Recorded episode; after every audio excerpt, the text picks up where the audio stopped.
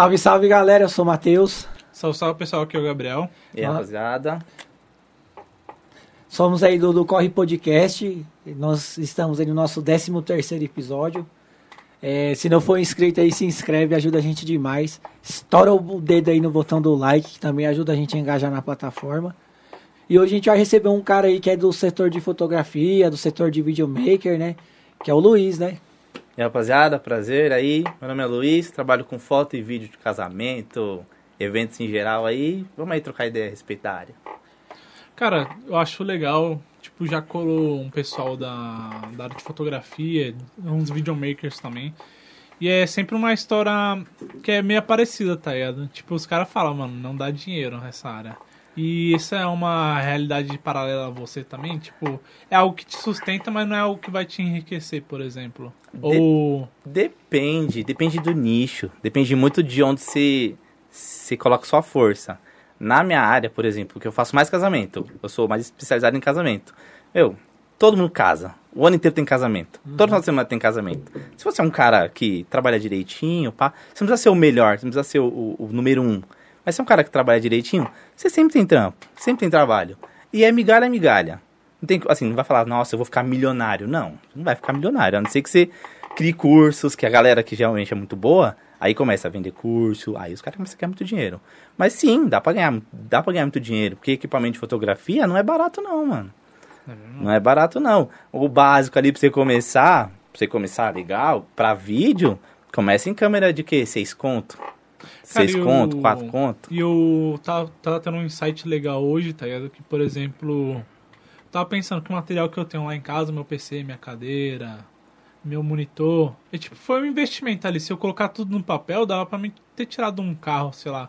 É muito louco É isso. muito, é muito louco isso. Só que aí eu pensando, mano, foi um investimento que eu fui fazendo aos poucos, tá ligado? Tipo, era um, era um sonho meu montar um setup, mas eu fui fazendo aos poucos e aí eu cheguei num patamar que eu tô satisfeito ali, tá ligado?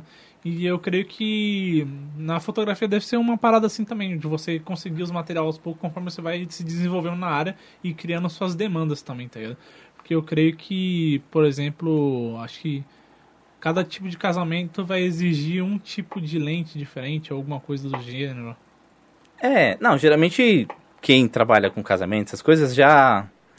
É que você falou, ao decorrer do tempo você vai comprando equipamento, porque lentes são caríssimas, câmeras são caríssimas. E aí, com o seu equipamento, querendo ou não, dá pra você ir cobrando um pouco mais.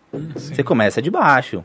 Começa de graça. Ixi, já trabalhei de graça. Já trabalhei por 50 reais. Já fiz, ixi, já fiz muita coisa. Até hoje, até tem amigo que eu faço ensaio que eu nem cobro. Pô, amigo, vamos lá, vamos fazer umas fotos aí, fazer uns bagulho aí. Pela amizade. Vixe, tem bastante. E aí você vai migalha, migalha, migalha, migalha. Porque hoje, ó, o que eu falei pra você, 6 mil, você começa ali, começar com uma câmera, né? Já uma alta qualidade, uma câmera já boa. Só que aí tem câmera hoje de 18, tem câmera de 15 pau. Só a câmera, só o corpo. Sem as lentes. Aí tem lente, né? Que... Aquelas que os caras usam de ombro lá da Globo é 60 Aquelas pau, de né, futebol é 60, 70 conto. Aquelas, sei lá, acho que é 500mm, aquelas 500mm é 70 conto, cara. Só a lente. Só a lente. E pra você ter uma lente. Não adianta você ter, comprar uma câmerinha pocket e colocar uma lente de 70 conto. Você tem que ter uma câmera de 20 conto. Pra você colocar uma lente de 70 É, conto. tipo, fazendo um paralelo com um PC assim, tá ligado? Não, o bagulho não vai rodar se você colocar um processador lá. Colocar um processador do monstro e uma memória de 2GB, tá ligado? Exatamente. É, que você montou seu setup, com certeza você pegou um processador legal.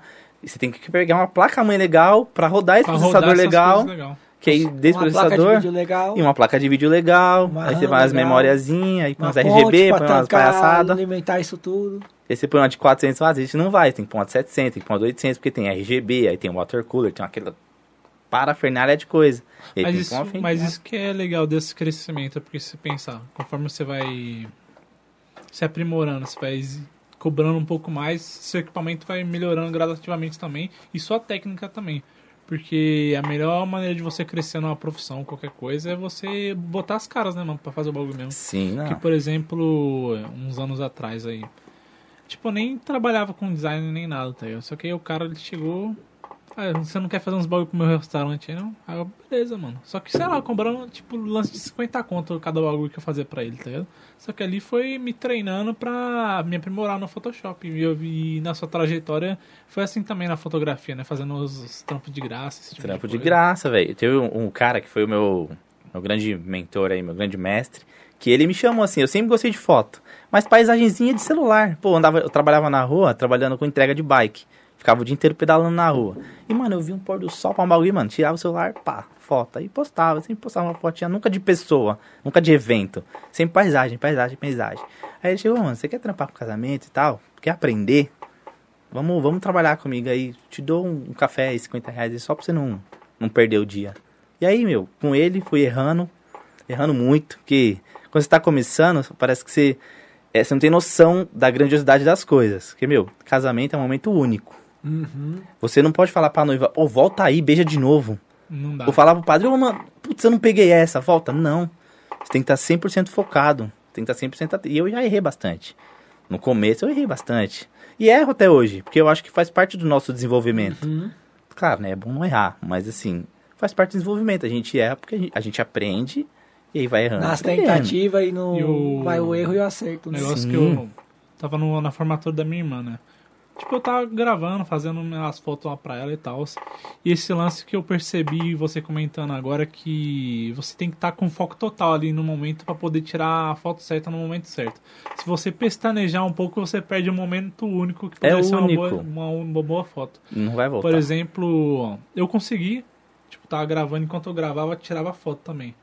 Consegui pegar uma foto da minha irmã com canudo assim, tá ligado? Tipo, foi um momento. E é muito rápido. É provavelmente muito ela rápido. só fez assim e pum, já baixou. Ela não ficou assim. Ela não ficou assim, meia Entendeu? hora. Exatamente. E É a foto- momento. e a foto ficou muito boa. Ela até postou no Instagram dela depois. Mas é momento, você tem que ficar 100% focado mesmo. Assim, a, nossa vida, muita gente tem problemas na vida, aí você fica com a cabeça cheia, mas é um momento, quando você tá, você tem que estar 100%, o problema ficou.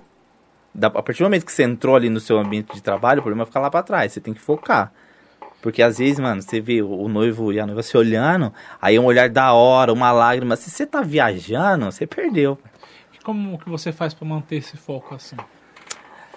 Eu vou te dizer que eu, dos meus erros, de tudo que eu errei, eu acho que eu, de tanto eu ficar focado pra não errar, falei, mano, eu não posso errar, não posso errar, não posso errar, que eu me travo ali, mano. Até pra trabalhar pra amigo. É difícil, por exemplo, eu fiz um casamento de um amigo meu, um dos primeiros casamentos que eu fiz, do Kevin e da Bia. Eles falaram, não, bebe aí, senta aí. Eu falei, mano, eu tô trabalhando. Se eu tô trabalhando, tipo assim, eu sou seu amigo, mas eu, tá eu tô trabalhando. Eu sou o profissional, não sou o seu amigo aqui. Aqui eu sou o seu fotógrafo, não sou o seu amigo. E eu não consigo, não consigo. Fala, não, vamos sentar aí, tomar algum. Mano, não, não. É um bloqueio meu. Acho que por algumas coisas que eu já errei, já aprendi, fala, mano, eu tenho que focar. Eu não posso perder. É que também esse lance da foto, quando você registra um momento, você grava o sentimento daquela parada, tá ligado? E você consegue transmitir isso pra outra pessoa. Então, se você faz um bom trabalho de um casamento que é um momento único pra pessoa, ela vai olhar com aquilo com carinho o resto da vida dela, né, mano? Sim, não. Fotografia, ela tem que passar alguma coisa. Fotografia não é só uma foto. Não é só. Por isso que, pô, pensa, ah, nossa, tá caro. Pô, meu, meu tio cobra 100 reais. Pô, vai com seu tio, cara. Porque fotografia você tem que eternizar. Aquilo ali vai ficar. Galera, essa é uma das maiores faltas de respeito que existe, mano. É pedir desconto e falar que tá caro, velho. Porque quando você fala isso, você tá ignorando todo o corre do profissional que se especializou, que gastou com, equip... gastou com equipamento pra estar te prestando aquele serviço. Não faça uma caralice dessa, ainda mais se o prestador de serviço for seu amigo, mano. Pelo amor de Deus. Não, ó, até então pedir desconto, chorar, beleza, mas não precifica o trabalho de ninguém. Não se precifica. Se o cara desse preço falou, pô, não cabe no orçamento, dá pra gente fazer um desconto? Beleza, a gente vê até a margem ali de, de ganho, lucro, pra gente ter um, um também, né? Não só fazer, trabalhar e gastar. Ah, dá pra trocar ter nada. figurinha, né, Luiz? Exatamente. Então, tipo, desconto, beleza. Pede um descontinho, pá. Mas não precifica. Não fala que fulano faz menos. Mano, se chegar com fulano faz menos, já vai, faz com ele, mano. É, é básico. É básico. Cada um tem o seu preço. Porque você sabe quanto que você trilhou pra você chegar no seu valor. E às vezes você ainda cobra pouco. Porque todo mundo tem valor, mano. Mas às vezes você fica com medo de, pô, se eu cobrar isso, eu não vou vender. É igual eu, já, ano passado, esse ano eu fiz dois, ano passado eu fiz dois. Eu vendi uns OPLzinho. E, velho, é 100 conto, mano. 100 conto e é 100 conto. Cinco dias, eu baixo o jogo que você quiser, monto o pendrive bonitinho. Só vai espetar no videogame e apertar R1. Só. Mas é isso, velho. E não, igual você falou, não dá pra pestanejar ou ficar tipo assim, ah, mas será que vão achar caro e não sei o quê? Porque eu que tenho que dar o valor do meu trampo, mano. Tá E ligado? também você não. Por exemplo, você não, não tem que ter medo de cobrar porque, por exemplo, vai perder uns clientes.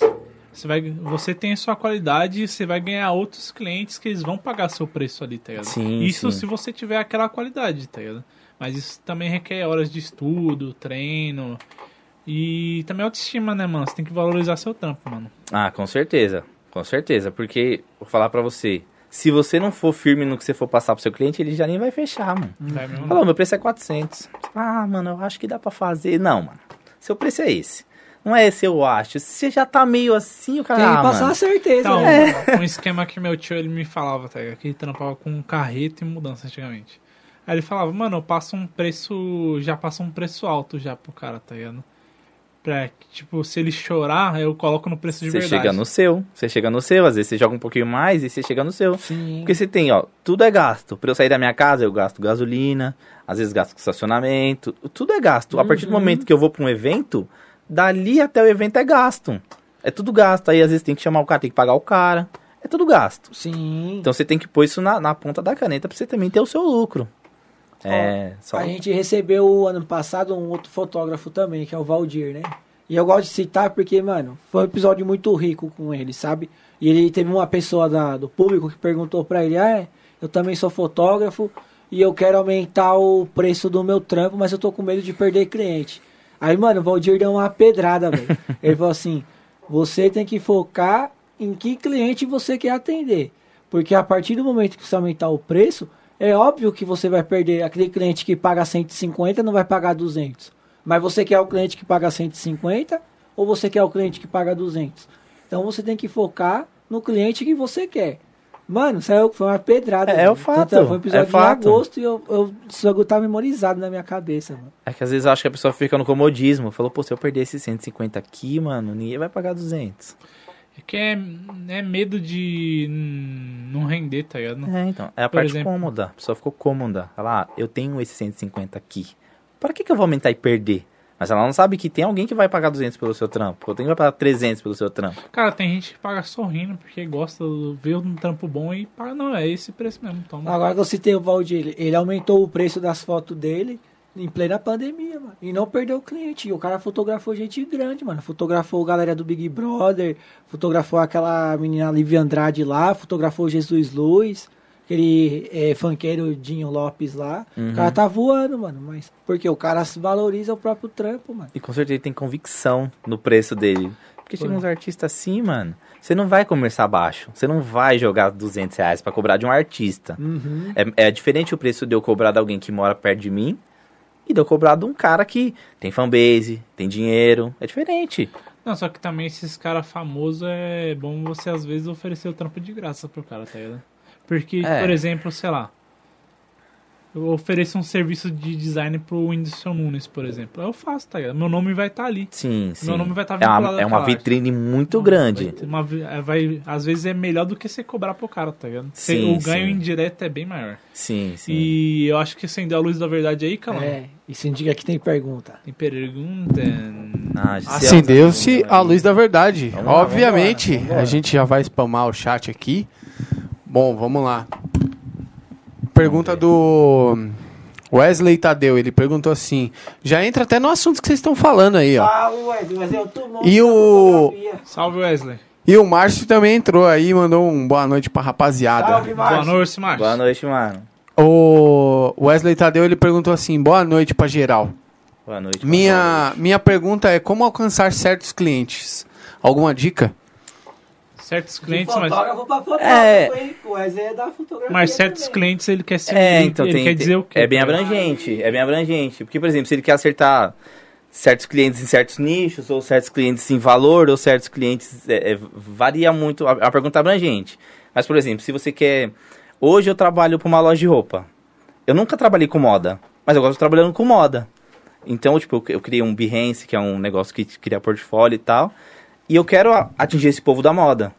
Porque eu acho que é um bagulho muito foda, muito da hora mesmo de fazer. É forte. É muito forte pra fazer vídeo, é, é bizarro, mesmo, é muito, muito legal. E eu quero atingir este povo. Então, tô, tô aprendendo sobre, tô, tô estudando sobre isso. Não tenho cliente de, de, de, de filme ainda, de, de fashion filme ainda. Mas a, pra gente chegar nessas pessoas, você tem que ser visto. Pra você chegar em qualquer pessoa, você tem que ser visto. Então, pô, seja você sai seguindo um monte de gente que é da área, ou seguir um monte de modelo, nesse caso do fashion film, ou seguir um monte de modelo, ou oferecer trabalho de graça para modelo, para, enfim, falando de uma área específica. Se oferecer para você ser visto. Que você sendo visto, você sendo visto, você é lembrado. E as pessoas vão atrás do seu trabalho. E aí você vai, se você nunca fez, você vai aprimorando, migalhinha, um pouquinho pouquinho. Eu acho que é, é mais assim que a gente alcança outras bolhas. Porque eu sou do casamento, do evento, formatura, É o essas que o coisas. Fish falou semana passada. Como é que eu vou produzir uma banda de rock se eu só escutar rap? Entendeu? tudo. Entendeu? Eu sou dos casamentos. Só que agora eu trabalho pra uma loja de, de roupa e é moda o dia inteiro que eu vejo. Eu vejo moda o dia inteiro, eu vejo roupa o dia inteiro. Eu vejo. Hoje teve ensaio de modelo que acabou um pouco antes de eu vir pra cá. O bom é que tá abrindo sua cabeça, né? Assim, né? Mas você tá tendo uma nova Totalmente ótica do diferente. Bagulho, né? é, é, como, é engraçado como é a mesma valor. ferramenta. A gente usa a câmera, a mesma ferramenta, usa o Photoshop, usa muita coisa, mas é totalmente O diferente. material de trabalho mudou, né? Não o material que você usa pra trabalhar. O seu material de trabalho, que é... O meu material diz tudo. É bizarro como muda tudo, muda tudo. Porque ali eu tenho controle, assim, de certa forma eu tenho um controle da situação. No evento eu não tenho. No evento eu não posso controlar a luz. No, assim, controlar de certa forma, né? Dá pra levar LED, essas coisas. Mas se o lugar é totalmente escuro, se não tem os LED, tem que me virar.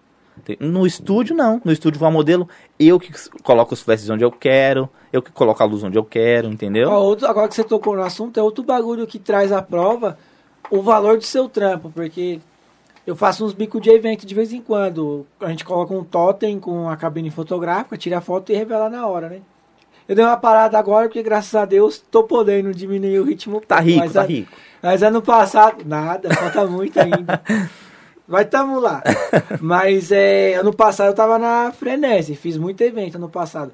E os caras, achei um bagulho que eu reparei muito louco, é que os caras, eles tinham um bagulho que era um bagulho mó altão, e eles apertavam um botão, o bagulho ativava o flash na hora, que aí entra no bagulho que você falou do time. Não adianta o cara só tá, tipo, com a câmera mirada pra fotografar o, o beijo do noivo da noiva na hora certa, se a luz tá ruim, ele não clicar o bagulho pra dar luz na mesma hora. É, então- é, tem o rádiozinho, o rádio flash que manda informação com o flash que é. tá lá em cima. Eu e aí aquilo, louco, e pensa velho, assim, tá tudo escuro e não tem. Você não capta nada, velho. Você não capta nada. Essa coisa dos casamentos tem que ter uma visão muito abrangente do ambiente que você tá. Porque às vezes, esse dia eu fiz um casamento que tinham 12 casais de padrinho. Era tanta gente dentro do, do altar, assim, que não dava pra gente andar. Só que a gente tem que se virar, porque tem que ter um cantinho ali, que aí você, por exemplo, você pega duas cabecinhas aqui, aí os noivos no meio. Às vezes você pega uma lágrima da mãe aqui, que tá olhando nos noivos lá. Aí você não tem um equipamento foda, você não consegue focar. Equipamento nem só, tanto. Né? Então, Olhar, mano, é tudo olhar. Tudo olhar. Equipamento, claro, ajuda muito, diferencia totalmente. Mas se você não tiver o olhar da parada, se Uhum. você não tiver a sensibilidade, nesse caso de casamento, você vai ficar fazendo a mesma foto sempre, o mesmo vídeo sempre, do mesmo lugar. E legal que nesses dois contextos, por exemplo, no casamento você tem que se adaptar ao casamento. Agora na, na moda, a moda se adapta à sua visão, tá ligado? Sim, sim. E tipo, como que foi essa transição de você poder ajustar as coisas, deixar da maneira que você quer pra algo que você tinha que se adaptar, tá ligado? Você sentiu muita diferença? Ou você já queria testar algumas coisas que você já vinha é pensando? muito louco isso que o Judeu tá perguntando, porque, tipo, uma situação você tá à mercê e a outra você tá no controle, né? Então, Mas é engraçado, por exemplo, quando eu tô com o modelo ou a modelo, eu tenho certeza que ele tem muito mais informação pra mim do que eu pra ele. uhum, Porque é, é muito mais fácil ela me ensinar do que eu querer passar alguma coisa pra ela. Porque como eu tô começando, a pessoa tá... Se ela tá ali onde eu trabalho, ela já tá modelando há muito tempo. Ela não é Sim. iniciante. Então ela já passou por mão de outras pessoas, ela já trabalhou com outras pessoas. Então não adianta eu falar, ó, você vai fazer só o que eu quero e acabou. Não, é uma troca de informação. Falou, tal, vamos fazer um negócio legal e tal. Se ela dá uma sugestão, show, porque ali eu aprendo naquela sugestão. Falou, pô, que legal, não tinha pensado nisso. E também estudo. Pô, o dia inteiro no YouTube, cara. O dia inteiro vendo videoaula, comprei o curso, essas coisas. Você tem que, você tem que também se aumentar o- a sua gama de olhar das coisas. Porque eu era de um nicho totalmente diferente do outro, do que eu tô agora. Cara, é muito louco falando desse. Desse bagulho de você aprender com outras pessoas, tá ligado? Eu comecei a tirar fotos melhor, minhas pessoais, tá ligado? E. pra postar mesmo. Depois que eu comecei a consultar outras pessoas, tá ligado? Tipo. Olhar as fotos de outras pessoas ou, tipo, pedir pra alguém tirar uma foto minha, tá ligado? Uhum. Porque aí a pessoa não faz de tal jeito. Aí eu fui aprendendo ali e consigo ter um resultado melhor pra o que eu. pra mim, tá? Pra minha proposta, que é um Instagram pessoal, tá ligado? Sim, mas então, mas isso é que é legal, porque é sempre uma troca de informação.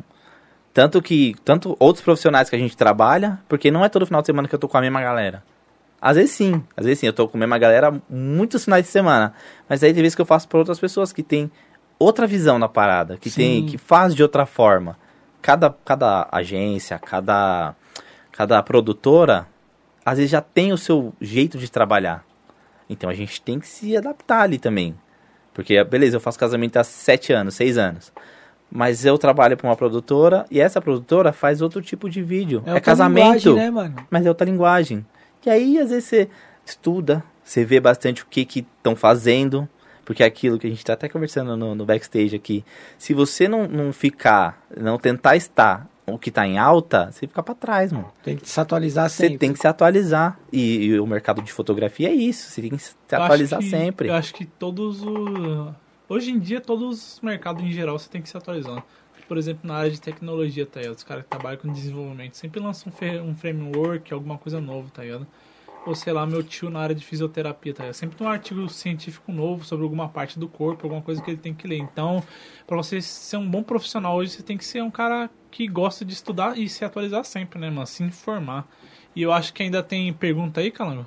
Antes da gente abrir pra pergunta aí, até pra não perder o raciocínio, você falou que, tipo, comprou cursos, bagulho, tipo, você trampa pra você, né, mano? Então você é meio que empreendedor, tá ligado? E eu, eu gosto do, do desafio porque, tipo assim, é o risco do investimento. Você tá investindo num curso pra se especializar, focar nessa área. Claro que pelo ritmo que você tá, vai dar certo. Mas a gente corre o risco quando a gente faz uma aplicação. E é um bagulho que eu tava até falando no meu canal, uma live que eu fiz semana retrasada é, do Don't Disturb, né? Eu tava falando. O cara, tipo, tem 300 conto pra gastar num rolê, mas não tem 30 conto pra fazer uma AdSense no canal dele, mano. Ah, não, não vou gastar 30 conto com esse bagulho. E às vezes é um bagulho que faz a diferença. E eu mesmo falo porque eu tô fazendo umas brincadeiras com tráfego pago, né? Até porque eu trabalho com e-commerce, então não é só pro meu canal, é pra agregar valor pro meu trampo, né? E é isso, mano. Eu acho que se você acredita, você não vai ter medo de botar seu tempo ou seu dinheiro no bagulho, tá ligado? E, por exemplo, citar um exemplo de um cara que eu vi por aí já, tá ligado? Tipo, ele fala, ele fala que queria fazer faculdade e tal, queria virar desenvolvedor, esses negócios. Só que, sei lá, mano, fala que não tem dinheiro pra pagar a faculdade, por exemplo. Só que, sei lá, gasta num, num final de semana 300 conto de bebida, tá ligado? É, não- Então, essas contas não fecham. Essas contas não Não é fecham. falta de grana, é falta de prioridade. É vergonha na de cara, prioridade. é vergonha na cara. Porque você tem pra gastar com, com noitada. Eu não quero que ninguém pare de sair. Mas, pô, se você tem um bagulho em mente, se você quer chegar em algum lugar, você tem que abdicar de alguma coisa. Ou você tem grana pra fazer os dois. Mas se você não tem grana pra fazer os dois, alguns tem que parar, mano. Não parar, mas, pô, diminui. Diminui. Já diria chorão, cada escolha é uma renúncia, isso é a vida. Exatamente. E aí, Calango, tem alguma coisa aí pra nós? Já, o, cha- o, o chat aqui tá. Galera, tá as ideias tá frenéticas. Tá começando a não bombar tá o chat aqui, hein? bom, vamos lá. É, Ei, Testando. tá ruim hoje, hein? Tá ruim hoje minha voz. O Will Souza Skate. Salve, Will! Ele, pergun ele perguntou assim, ó. Tirando o mimimi dos preços, qual é a outra dificuldade que você tem dentro da profissão? Cara, eu acho que vai muito do- dos ambientes mesmo que a gente tem que se provar. Não, obrigado. A gente tem que se provar direto, porque nem sempre é a mesma. Nem sempre não, nunca é a mesma luz, nunca é o mesmo lugar, nunca são as mesmas pessoas que você tem que lidar. Lidar com pessoas é muito difícil. Lidar com, ainda mais quando a pessoa acha que é seu dono, porque ela pagou pelo seu serviço. Lidar com pessoas, acho que em qualquer trampo lidar com pessoas é difícil. Mas Eu não tenho, acho que mimimi de preço, assim, mano. Não tá, enfim. Mas eu acho que é mais lidar com as pessoas, lidar com os ambientes que a gente vai. Porque esses dias, até recentemente, eu fui no casamento aí e tal, a gente comeu lá, enfim. Aí deu um negocinho em todo mundo do, do- da equipe, tá ligado? Porque, mano. Não, mas acontece. Acontece, acontece. Acontece. Às vezes a gente nem senta, não tem lugar pra sentar pra comer. Mas acontece. Ninguém tem que pegar a gente no colo. Mas tem uns perrenguezinhos que a gente passa. Sim. Porque o pessoal fala, não, vocês estão cobrando muito caro, é só, só clicar. É só mirar e clicar. Mas, mano, é muita Esque- coisa que a gente esquece a artística. ignorância da da porra, mano. É só daí. clicar, é muito simples, mano. Ah, você entrega, é, você entrega a câmera na mão da pessoa e fala assim, tó. Faz aí. Faz Configura. aí. Não, configura. Pera só aí, configura. pera Não, aí não, vou, li- não, vou a parte de co- memory card e vou limpar esse pendrive. Agora você pode fazer uma A aí. parte, a parte de configuração, não. Você, você só entrega e fala assim, não. ó, tem, um, tem um fundo lá, ó. Faz aí, faz aí. Faz aí, tira a rapidinho. foto aí. É igual rapidinho. a parábola do chaveiro, né? Caramba, você abriu mal fácil. Mano, se eu fosse chaveiro, eu trancava o bagulho de novo. Abre aí. então. Abre aí. Abre aí. Exatamente. É, é, é Exatamente. engraçado, velho. Porque a gente se mata pra fazer, o cara vem e faz assim, ó. E abre. O mesmo movimento que a gente fez, o cara faz e abre. Cara, eu tava comentando isso com vocês mais cedo. Que tipo, eu comprei um fone de ouvido da Xiaomi que ele, ele chegou lá quando eu coloquei ele, ele não tava ligando, tá ligado? Eu falei, que porra que é essa, tá ligado? Aí quando eu vi, mano, era só pegar o bagulho e encaixar e apertar ao mesmo tempo, tá ligado? Só que eu tive que ver um vídeo de um cara 3 minutos, tá ligado, no YouTube. E sei lá, alguém poderia é um bagulho tão simples, mas eu não sabia, tá ligado? Alguém que detém o conhecimento, ele tem esse direito de poder exigir alguma coisa, tá ligado? Exatamente, exatamente. Ele fez alguma coisa pra aprender aquilo ali. Ele também não, não deu uma imagem do, do, do universo e falou, ó, faz isso. Ele também, pô, como é que será que faz? Também deve ter quebrado um fone pra fazer isso. Entendeu? E vale, pô. Se o cara. Cada um tem o seu valor, mano. Cada um tem o seu valor, independente do que for. Independente do que for, cada um tem o seu valor. Um menininho de 11 anos sabe fazer um negócio desse. Ele, ele ensinou muito marmanjo a fazer o negócio carregar. Mano, vários tutorial de moleque de 12 anos, mano. Salva a vida demais, velho. E aí, calma, tem mais E essa pergunta? não parem. Não parem de sonhar de ser youtuber, vocês me ajudam muito. Façam Nem, tutoriais. é, nem pode Façam fazer tutoriais. tutorial. Façam. É, o chat tá, tá spamando aqui. Com o tutorial com a música de dubstep com o bagulho do Minecraft, tá Nossa. ligado? Aquele, aquelas vinhetas girando tudo, assim, uma, barulhada, mas aí ele ensina certinho, então tá tudo Vi- certo. Vini tutoriais. Nossa, que Ah. E Tutoriais. vem um monte de coisa na tela, assim, é, mas é da hora, mas é da hora. Tipo a, a, a rocha caindo e brum, bum, Vini tutoriais. E aí ele posta uma fotinha dele PNG assim do lado, assim, É. é, os caras é. Vou te deixar duas semanas sem algodão doce. Exatamente. Caraca, tá alta aqui minha voz, hein? Manda pra Bom. você, Calango. Vamos lá. Ô, galera, se vocês estão sentindo minha, minha voz baixa aí, avisa aqui. Manda aí no chat aí, Calangueira, sua voz tá baixa. Só pra eu ajustar aqui, beleza?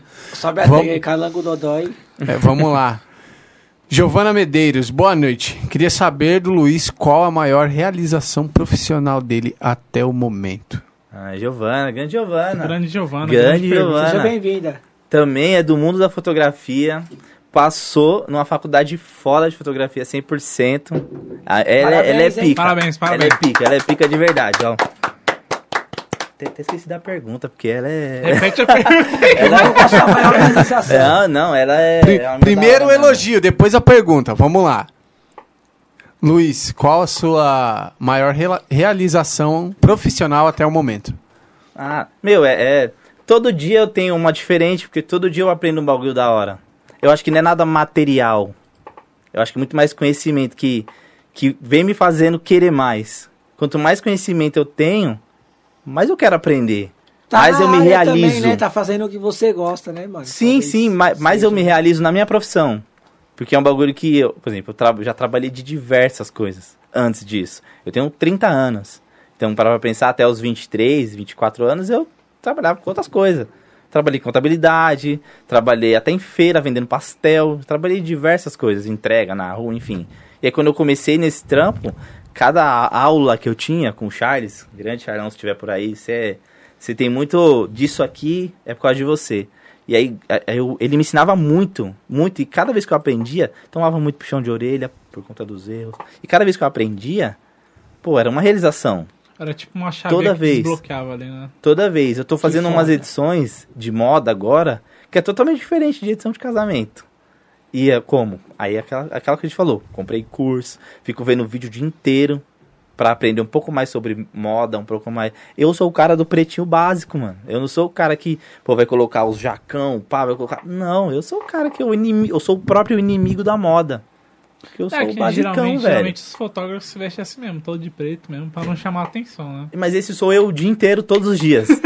é, é bizarro, não, não é só final de semana. Esse aqui sou eu todos os dias, o dia inteiro. Eu só tenho roupa preta. Se eu tenho uma roupa de outra cor, mais ou menos é um marrom, é um cinza, eu, eu sou assim. E aí eu tô lidando com roupas super chamativas, com pessoas se vestindo do- de um modo que eu, nossa, gente. É bonito pra É ela, um, ba- mas... é um bagulho que até, tipo, deve saturar você um pouco, porque você não tá acostumado a ter aquela visão, né, mano? É, não, quando às vezes a modelo pergunta, o modelo pergunta, tá, tá legal? Eu falei, ah, tá. Tá, no, no conjunto tá legal. Mas assim, Eu- pra eu, pra mim não, não, não rola, não rola. Essas calças cheias de buraco, cheias de coisa, cheias de furo. Gente, compra calça sem furo, tá? Ó, bonito, sem furo. E aí o pessoal adora isso e, e entrar nesse mundo da moda me deu essa, Esse start aí. esse start que eu fui Mas- aprendendo. Mas esse start na, na moda, você consegue agregar alguma coisa de valor pra você? Por exemplo, no seu dia a dia se vestir de outra maneira, você se pensa? Não, não, não, não. não. É, é o mundo lá É. e... Já tá Só- bem resolvido é. É, não, é só parte de, de profissionalismo mesmo, que eu acho Não, que o mundo da moda é da hora. Porque, por exemplo, eu já trabalhei com. Já trabalhei em uma empresa de moda já. Uma empresa chamada Inbrands, que eles têm umas marcas famosas de moda. VR, é, Tommy Hilfiger, essas marcas de boy aí. Uhum.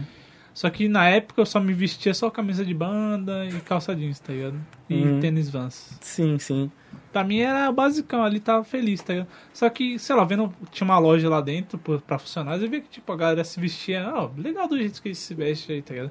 Aí aquilo eu agreguei valor pra mim, tá ligado? Tipo, pô, acho que dá Vamos uma... mudar dá um pouco. Vamos mudar um pouco, dá uma autoestima você se vestir. Então, tipo, eu absorvi do trampo ali aquilo dali pra mim, tá ligado? É que eu, eu já acho que eu me visto bem assim. Sei. Eu não, eu não sou da pessoa que vai comprar um Nike Shox, mesmo achando da hora. Eu acho muito louco o Nike Shox. Mas eu não vou comprar um Nike Shox. Não, Não entra no, que- no que eu visto. Nike Shox eu acho feio demais. Não, né? hoje em dia eu uso roupa mais normal. Até uns 23 anos eu só usava preto. Hoje em dia eu uso umas roupas mais, nor- mais normal, assim. Mas ainda o preto é o que eu me sinto melhor também. É, Quando então, de eu acho preto, que eu me cai melhor o preto. Não, acho, acho legal que, tipo, nas duas oportunidades que eu comprei uma camisa lisa preta, assim, aí, tipo, a galera, caramba, você fica bem só de preto, tá ligado? Eu, eu acho que a pessoa fica mais, mais bonita mesmo. É que também, tipo, por exemplo, a gente que tem a pele clara, assim, chama mais atenção, tá ligado? Porque dá um contraste total, mano, na parada. Não, mas é, eu sou realmente, se abrir o meu guarda-roupa, só tem roupa preta. Você é tipo o Steve Jobs, tá ligado? E é o básico, não tem nada de, mano, nada demais assim. Eu no trabalho é sempre só a, a calça eu comprei duas igual. que aí eu vou revezando. É a mesma calça e duas igual, vou revezando, camisa preta, tem um monte de camisa preta. E vou revezando Eu as preciso camisas, comprar mais pá. outras. E falando nisso, Calango, tem. Tem pergunta aí no chat, né? O- Mano, o- Daí a luz O- da verdade tá acesa, um O chat, o chat tá bom. Chat tá bombando e aí o negócio aqui é o seguinte. Se você quiser responder de bate e volta, Luiz, fica à vontade também, tá? Não precisa entrar tanto nos detalhes. Ah, não, tem que detalhar, tem que detalhar. Vamos lá. A Beatriz Passos, ela mandou aqui, ó. Como ter uma marca uma marca visual para bater o bater o olho e saberem que é o seu trabalho mesmo, sem ter seu nome escrito? Hum, boa, boa pergunta. Pergunta da boa Beatriz. pergunta. Boa pergunta. Eu não gosto muito dela não, dessa menina aí, mas a pergunta Bea- é boa. Beatriz Ah, Passos. Ao vivão assim mesmo. Ah, amo demais, eu amo demais. Ela e o, o Anderson são os- as minhas pessoas favoritas, assim. São pessoas é maravilhosas. tudo. são pessoas maravilhosas. A identidade visual é um negócio muito difícil de conquistar. Porque hoje todo mundo. co- Não é copia, é uma palavra difícil de falar. Todo mundo tem os seus. Como é que é o nome? Os seus. Seus espelhos, não é espelho que se diz, mas as suas. Enfim, todo mundo tem uma pessoa que se espelha. E aí você pega um pouquinho dessa pessoa. E claro, você vai pegando um pouquinho de cada um, um pouquinho de cada um, um pouquinho de cada um, e você chega no seu, na sua identidade visual. Só que é muito difícil você chegar nessa identidade visual. Porque ide- isso envolve cor, isso envolve estilo de foto, estilo de vídeo. Por isso que, geralmente, o mercado, quem se destaca é quem tem identidade visual. Quem se olha aquela foto, você fala, mano, aquele cara ali, eu sei que aquele preto e branco é o dele, porque o preto e branco é diferente. Cara, acho que pra todas as áreas relacionadas à arte, tá ligado? Que, por exemplo, na, na tatuagem, tá ligado? Os caras mais famosos que eu vejo no Instagram é que eles têm um estilo próprio dele ali, tá ligado? Tipo, se bater o olho, você sabe que é a tatuagem do fulano. Não aqueles caras que faz um trampo mais comercial, tá ligado? Que, Sim, é, que é mais abrangente. E, por exemplo, também... é, artisticamente, em pintura, esse tipo de coisa. Mano, quem não consegue reconhecer um qua- quadro de Van Gogh, uns bagulhos Romero assim, tá Brito. ligado? Romero Brito. único, único. E com certeza ele tem outros, outras pessoas que com certeza ele se espelhou, só que ele tem a arte dele. A fotografia é a mesma coisa. Eu, eu- eu sigo um cara, chama Luiz Klaas. Ele tem uma fotografia mais quente, assim, algo mais. E é. Se você olhar a foto dele, você sabe que é dele dele. estilo. aham. Você sabe que é dele. É muito louco mesmo, porque os- o cara manda muito. Tem muita identidade. Ele manda muito de edição, ele manda muito de captação. E se olha a foto, você sabe, mano. Essa foto é dele. Esse preset aqui eu comprei dele, porque eu sei que a cor é dele. Ele tem identidade visual. Porque ele muda a cor, às vezes é um estilo de foto. Eu já fiz um workshop de um cara chamado Marcos. É que o sobrenome dele é muito, é muito difícil de falar. Ele é especialista em preto e branco. O preto e branco do cara é maravilhoso. Porque preto e branco também é muito difícil. Não é só você colocar lá o preto e branco no, no negócio que é o mesmo. Ele tem um preto e branco totalmente diferente. Você vê que é perfeito, capta todas as expressões, tudo bonitinho. Você vê um preto e branco, eu sei que é dele. É da hora isso. Cara, eu acho que já vi uns fotógrafos que, tipo. Você olha a imagem assim, a, a foto parece meio sem vida, tá ligado? Sei lá, ele capturou um momento legal, só que a, as cores, a saturação não, não bate ali com o momento, tá ligado? Então, tipo. Tudo meio que conversa pra você passar um sentimento, tá ligado? Por exemplo, uma situação feliz, o negócio tá mais estouradão lá, tá ligado? Pra essa falar, ressaltar esse, mais cores. esse deve ser também proposital, esse que faz essa foto mais crua, assim, mais densa. tá ligado? É, eu acho que é exatamente isso que ele fez você lembrar da foto dele. Porque ele meio que deixou de fazer o que todo fa- todos fazem. Pô, uma foto de alegria, vou meter contraste, vou meter cor, vou meter isso. Ele, mano, vou tentar fazer que a minha foto fale. Sem precisar de deixar escrachado, sem precisar aquele monte de informação. Cara, eu acho legal que, tipo, a arte é, tipo, subjetiva, tá ligado? Sim, Tipo, não, eu, isso ti- aí eu é tive fato. uma, eu tive uma interpretação diferente, você já teve outra, tá ligado? Entendeu? Da mesma foto. Da então- mesma foto. E todo mundo tem uma, uma coisa diferente. Todo mundo tem uma visão diferente de cada coisa. Porque geralmente as coisas que são alegres são vibrantes, são coisas coloridas, são coisas mais vivas. Mas não, tem um cara que eu já trabalhei com ele, o Paulo César. Ele é, ele é bizarro também, ele é muito bom. E tem muita foto dele preta e branca também, que é foto de, de festa. E a foto é animal, e é preta e branca, mas o que? Ela mostra o que, que tem que mostrar. Ela não tem que ter cor pra mostrar nada, ela não tem que ter um, um preset, alguma coisa. Não, ela a identidade visual dele é essa coisa, ele tem que transmitir. A foto ela tem sempre que transmitir. Foto não é só uma foto. Ela tem que transmitir, por isso que você tem que estudar bastante, tem que trabalhar bastante para você conseguir de uma câmera dessa extrair o que o que seus olhos estão vendo, o que seu coração está sentindo. Porque casamento é total sentimento, total. Cara, e falando dessa. dessa parada de você ter sua identidade, tá ligado? Meio que um bagulho intertextual, né, mano? Porque, tipo, se você pegar várias referências, como você falou, Você vai cons- mudando. Você vai mudando, você, Você vai adap- moldando. moldando. Você vai né? moldando. Por exemplo, o que eu fiz com o podcast, tá ligado? Tipo, eu tava, eu não tava gostando tanto dos designs assim que tava sendo, que tava sendo postal lá. Eu falei, mano, vou dar uma estudada nessa parada, tá ligado? Aí eu fiz um Instagram e segui um monte de podcast. Só podcast. Fiquei vendo lá a parada. Aí eu até, até cheguei, até cheguei com ele, mano.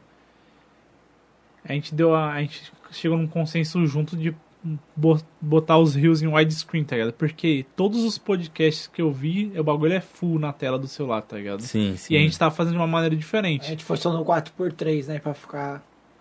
4x3. E depois, e depois que a gente fez essa mudança, tá ligado? Teve um rios da, que a gente fez que bateu 3 mil, tá O ligado? do Danilo lá. Bateu aham. 3 mil visualizações depois da mudança. E teve outro que também bateu 1.700, mas isso, tipo, num curto espaço de tempo depois da mudança, tá ligado? Então, tipo, você, es- Respondeu bem, né? você estudar, tá ligado? Pegar inspirações Tudo de é outros, referência. de Tudo é referência. de outros lugares, referências, você consegue agregar tanto valor no seu trabalho que consegue dar mais resultado, tá ligado? Tipo, por exemplo, o banner que eu posto dos convidados agora. Tipo, é um bagulho que tá mais bonito agora, tá ligado? Do que Uhum. antigamente. Sim. E, a- e as pessoas compartilham mais, tá ligado? Porque é um bagulho que tá mais agradável visualmente. Sim, sim. E, por exemplo, até que o Fish falou, tá ligado? Que nosso podcast, ele é o único que é roxo, tá ligado? Então, tipo, a gente tem a nossa identidade visual, que é o roxo. Os outros já é amarelo, vermelho, sei lá. É, Então, é- São, é, são cores que chamam. Tem que ser cores. Tem que ser uma cor que tem que tomar conta Você ali. falou isso agora, o, o meu canal eu gosto de usar o prata cromado assim, meio brilhando com o preto. E também pegou, mano. Eu acho que se eu usar outra cor, a galera vai estranhar, mano. Mas faz parte, eu acho que, da evolução também. Bem louco, mano. É, e- Matheus, e, faz foi bem parte. natural que chegou nisso. Não Às foi programado. É, então, mas aí você foi vendo outras pessoas, você foi vendo outras coisas que você vai buscando inspiração, você vai buscando referência. Uhum. E aí você vai vendo esse negócio do, do podcast. Eu acho muito da hora que todos fazem a mesma coisa, mas cada um de um jeito. Sim. Cada um de Por um jeito. exemplo, tem uma. Tem as minas do pod delas, tá ligado? Tipo, todo podcast elas faz um rios de dancinha com os convidados, tá ligado? Só que, tipo, é algo delas, eu não vejo ninguém mais fazendo isso daí, tá ligado? E tem uma galera que já começa a fazer porque o que dá certo as pessoas fazem. E tá Exatamente. certo, e tá certo, porque pra você entrar na bolha você tem que fazer também. Sim, entendeu? sim. Você vai fazer uma dancinha lá, um tico-teco lá, e aí vai viralizar. Se for uns convidados legais, vai É, é viralizar. até o bagulho que eu falo assim, tipo, tá longe de ser o melhor de todos, mas, velho, é inegável que depois da ascensão do Flow, não tinha o tanto de podcast que a gente tem hoje de- antes do Flow. O Flow mudou a linguagem, até porque o podcast antes era mais focado em áudio mesmo e tal. E o, a linguagem de podcast foi alterada, mano. O Flow conseguiu mudar a forma de fazer, de se entender podcast. Eu acho, eu acho isso muito legal, tá ligado?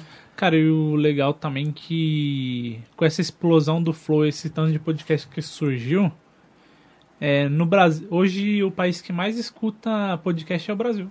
A gente tá no topo ali. E aqui tem podcast maior do que podcast lá de fora. O Flow mesmo que eu acabei de dar exemplo, ele é maior que muito podcast gringo. O do Vilela é muito Pod- maior Pode que Pá- Pode podcast pai é gringo. gigante. O Pode Pode Pá. é gigante.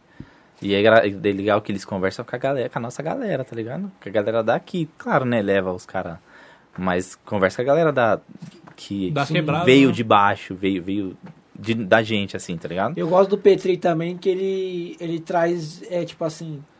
Não vou dizer que ele traz pessoa anônima, mas ele não traz pessoa tão famosa. Ele é um cara que não tá preocupado em quantidade, tá ligado? Ah, vou chamar esse cara Ele que vai é- dar é a muito ideia zoom. mesmo, né? Pode Ele- trazer gente interessante, mano. E eu acho isso muito foda, tá É, ele ligado? trouxe um coveiro uma vez, tá Olha ligado? lá. Olha lá. Um bagulho aleatório, tá Não, o, o achismos do Maurício Meirelles é maravilhoso, cara. É maravilhoso. Ele leva cego, ele leva, sabe, várias pessoas que, querendo ou não, eu não conheço, eu não tenho um amigo cego, eu não sei como é que é. Então, tipo, de assistir um cara Traz uma falando. bolha diferente, né? É, ele traz várias que nem do coveiro. O Petri foi pra Paulista, mano. A deriva na rua, tem até que assistir. Ele já fez dois episódios. Acho que, acho que vai fazer uma vez por mês, né? Ele montou lá na Paulista e aí quem quisesse sentar lá na cadeirinha que ele deixou, Cara, trocar ideia com eu- ele. eu acho Olha le- que da hora, velho. Eu acho legal do Petri do Aderiva que, tipo, ele, ele traz uns caras que não é tão conhecido assim. Só que às vezes esses podcasts desses caras bomba e esses caras vai pra todos os outros depois. Tipo tá aquele ligado? Mario Schwarzenegger lá, não sei Não, o que, tipo, né? tipo aquele cara lá que fala que era ex-satanista, esqueci o nome dele. Ah, O Daniel. Mastral. É, Daniel depois Mastral. Que o Daniel Mastral foi lá, todos os outros chamou, pode crer. E tem pergunta aí, Calango? No, Eu da Luz da. Verdade! É, a luz da, Da luz verdade da hoje. verdade. Hoje a luz da verdade não se apaga, não. Tá, tá Se apaga cheio. nunca, nunca Tá se cheio apaga. de perguntas no Ah. chat. Essa divulgação aí. Bom, vamos lá. O a Luana, Luana Longo Rocha. Ela perguntou assim, ó: Se um dia você pudesse escolher, tiraria foto apenas de um nicho? Não deu pra entender muito bem. Sim, sim, não, deu, deu pra entender, deu pra entender. Não, porque eu acho que a gente tem, claro, tem que abraçar todo mundo também. Mas você tem que ter um plano B sempre. Você tem, tem que. Ah, se isso aqui não der certo, eu tenho que saber pelo menos o básico disso aqui. Pelo menos um pouquinho disso aqui. Porque eu acho que você ficar numa coisa só. A não ser que você seja realmente um especialista nessa única coisa. Que aí você sabe que não tem como dar errado ali. Mas não, acho que conhecimento é sempre muito legal, você, saber um pouquinho de cada coisinha e tal. Porque se você precisar, não, obrigado. Porque se você precisar de qualquer outra coisa, se alguém precisar até de informação, não só de trabalho, até de informação, que você puder passar uma informação pra frente, é da hora também. Não, acho que Cara, só que o ruim, tipo, eu vivo isso um pouco no trabalho, tá? Quanto mais informação você tem, mais você é procurado. Nossa, eu passo. Hoje eu passei a tarde inteira respondendo gente de que tá com dúvida de alguma coisa, velho. Ah, mas isso é bom. É bom, mas atrapalha o meu trampo que eu preciso fazer. Não, mas é bom que você fica especialista naquilo ali que todo mundo pergunta, cara. E aí as pessoas vão te procurar. Assim, é, de certa forma também, te- se te atrapalha, não é tão legal. Mas de certa forma você vai ficar um negócio tão automático ali que você já sabe daquela informação. Já dá, já, tá ligado? Eu tenho esse bagulho com número, mano. É muito foda, velho. É, é um bagulho que é automático. Eu decoro o número muito rápido. Igual, tipo, código de produto. Já tenho de cabeça, Nossa mano. senhora. É, é uma, é uma merda, vai fazer o quê? Nossa. Tá na, tá na, veio na configuração isso. Você já fica assim, você já sabe, você, você bate o olho no produto já tá, tá, tá, tá, Eu tá, lembro tá. do CNPJ de empresa que eu não trabalhei mais, mano. Cara, eu acho legal legal, eu acho legal isso que ele tá falando, porque quanto mais você repete um processo, mais aquilo vai se tornando automático pra você, tá ligado? Então, tipo, às vezes as pessoas ela começam alguma coisa, estudar qualquer coisa, só que ela se assusta do começo, porque querendo ou não, quando você entra num mundo novo, é muita informação chegando, tá ligado? E pra vocês, pô, pera lá, tá ligado? É, Tem que até mastigar, você apre- né? Até você aprender a filtrar, ver o que, que você vai usar, o que, que você não vai usar. Porque nem toda informação é válida também. Uhum. Nem tudo que a gente consome é válido. Sim. Eu vejo muitas pessoas, muito- muitos caras de fashion film, mas nem tudo que eles fazem me agrada. E, tipo, é tudo uma caminhada das pedras, né? Que, por exemplo, sei lá. É, Eu que estou estudando um pouco de desenvolvimento agora. Eu tenho que. Eu cheguei num. Umas pessoas que elas dão, dão esse caminho das pedras, tá ligado? Você estuda isso daqui primeiro, depois isso, depois é isso, depois aquilo, tá ligado? Porque, tipo, não adianta você querer dar voadora de duas pernas no, no ventilador de teto, tá ligado? Você tem que começar por baixo primeiro. Tem que ir aprendendo de pouquinho em pouquinho. Dá pra pular nível. Dá pra pular nível. É. Não, às vezes dá pra você pegar uns atalhos. Porque tem muita coisa às vezes, que você pode cortar caminho. Você pode. na- por exemplo, você mexe com Photoshop. Sim. Então, às vezes, se você não sabe usar uma varinha mágica, você fica lá no laço. Pô, a varinha mágica você pega, clica aqui, ele seleciona tudo, você pode. Então, só que o ruim da varia mágica é que às vezes ela não. Ela seleciona mais o que você quer. Seleciona mais o que você quer, tá? É a máscara porque, de camada. Porque dependendo do, dependendo do fundo que você tem, o bagulho não fica uniforme, tá ligado? Sim, sim. Então, Então, tipo, é bem mais válido você usar, sei lá, uma máscara e ir É, apagando. a máscara tá de camada. Até porque a máscara de camada é a edição construtiva, né? A varia mágica é a edição destrutiva, né? É, então que assim, por exemplo, no meu caso, quando eu vou fazer alguma coisa com fotos de modelo, eu só tenho que tirar o fundo, mano. Eu não tenho que ficar. Claro, eu tenho que tirar o fundo, aí eu tenho que fazer uma máscara no cabelo, pra o cabelo não ficar, tipo, com o fundo. Eu tenho que deixar o cabelo liso com o fundo que eu vou usar. E eu aprendi recente. Com a designer que trabalha comigo, ela me ensina porque. Mas é que você, você trabalha com fundo branco também, né? Também. É mais fundo branco, é mais estúdio, é mais foto só fechada. Também, só que também no Photoshop tem uma ferramenta que você seleciona uma cor única, tá ligado? Tem o conta-gota também, né? Você pode. Tipo assim, você tirou foto de um fundo que é uma toalha branca, só que a toalha tem um pouco de poeirinha. Aí você pega a parte que tá limpa da toalha e com conta-gota você vai limpando. É né? porque geralmente quando a gente É usa. Gambi, mas. É, mas por exemplo, tem cabelo. Geralmente as modelos têm os cabelos bem. Não dá pra você só tirar o fundo. Senão fica um negócio. Um zoado, recorte. tá? Fica um recorte de revista. Re- Aquelas revistas de- que quando você é criança, que eles mandam fazer esse colagem de recorte, fica aquele recorte feio. Então você tem que fazer um, um fino nas. Nos, é, nas Uma extremidades. e tal. Nas extremidades, senão Não, só fica que aquela po- coisa grossa. Por exemplo, quando. Por isso que é bom você usar a máscara de camada, tá ligado? Sim, sim. Porque se você for apagando, não vai ficar aquele negócio cru, tá ligado? Tipo, Hum, aquela chapada que você vê nitidamente que. definitivamente que foi cortado. Que foi recortado. Então, por isso, aí eu, você usa a varinha mágica, tiro o, tudo que tá atrás. E aí você vem fazendo o fino trato, que são as partes das, dos, da silhueta. Mas eu aprendi recente, porque pra coisa de casamento, você não tira fundo. Você não tira fundo. Você não tira fundo. Pra moda, eu tiro, Porque às vezes eu quero usar num vídeo, eu não quero, eu não quero foto quadrada no vídeo. E Entendeu? o ruim de fazer esses recortes assim que você tem que trabalhar com a com a com a luz da foto também, tá ligado? Que por exemplo, você vai colocar você usou uma luz diferente para bater a foto, só que se você colocar num ambiente que a luz está diferente, vai ficar É. tipo, vai ficar um contraste meio esquisito, tá ligado? Você tem que. ficar estourado, né? Exatamente. Exatamente, por isso que essa parte eu não faço. Essa parte quem faz é a designer, que ela já manja muito mais disso, de realmente ambientalizar a foto com o que tá atrás. Porque isso aí, eu- quando eu faço, eu faço vídeo, então, basicamente o vídeo eu coloco tudo em movimento. Tanto foto, tudo em movimento. Você então, trabalha com o que? O Premiere, After Effects? Premiere. Os dois, na verdade. É que o After eu ainda tô engateando, porque é muito difícil. É muita informação. O After é realmente muita informação. O Premiere também é. Só que eu acho que quando você O vai é mais pra estudando... recorte, né? É, então que, dá é pra que você um é- fazer alguns motions é nele um é também. pra promo- É que o After Effects é pra pós-produção, né, mano? Depois É. que o bagulho tá feito ali, você coloca só os efeitos, só, tá ligado? É, também até dá pra você editar só no After. Só que você tem que manjar de After. Porque querendo ou não, o Premiere você tem uma timeline gigantesca lá. Sim. Você monta todos os bonitinhos lá, sua timeline. Se quiser tirar, você tira fora. Você consegue mexer. É que o- a parte de, de motion do, do Premiere é muito menos. Muito menos.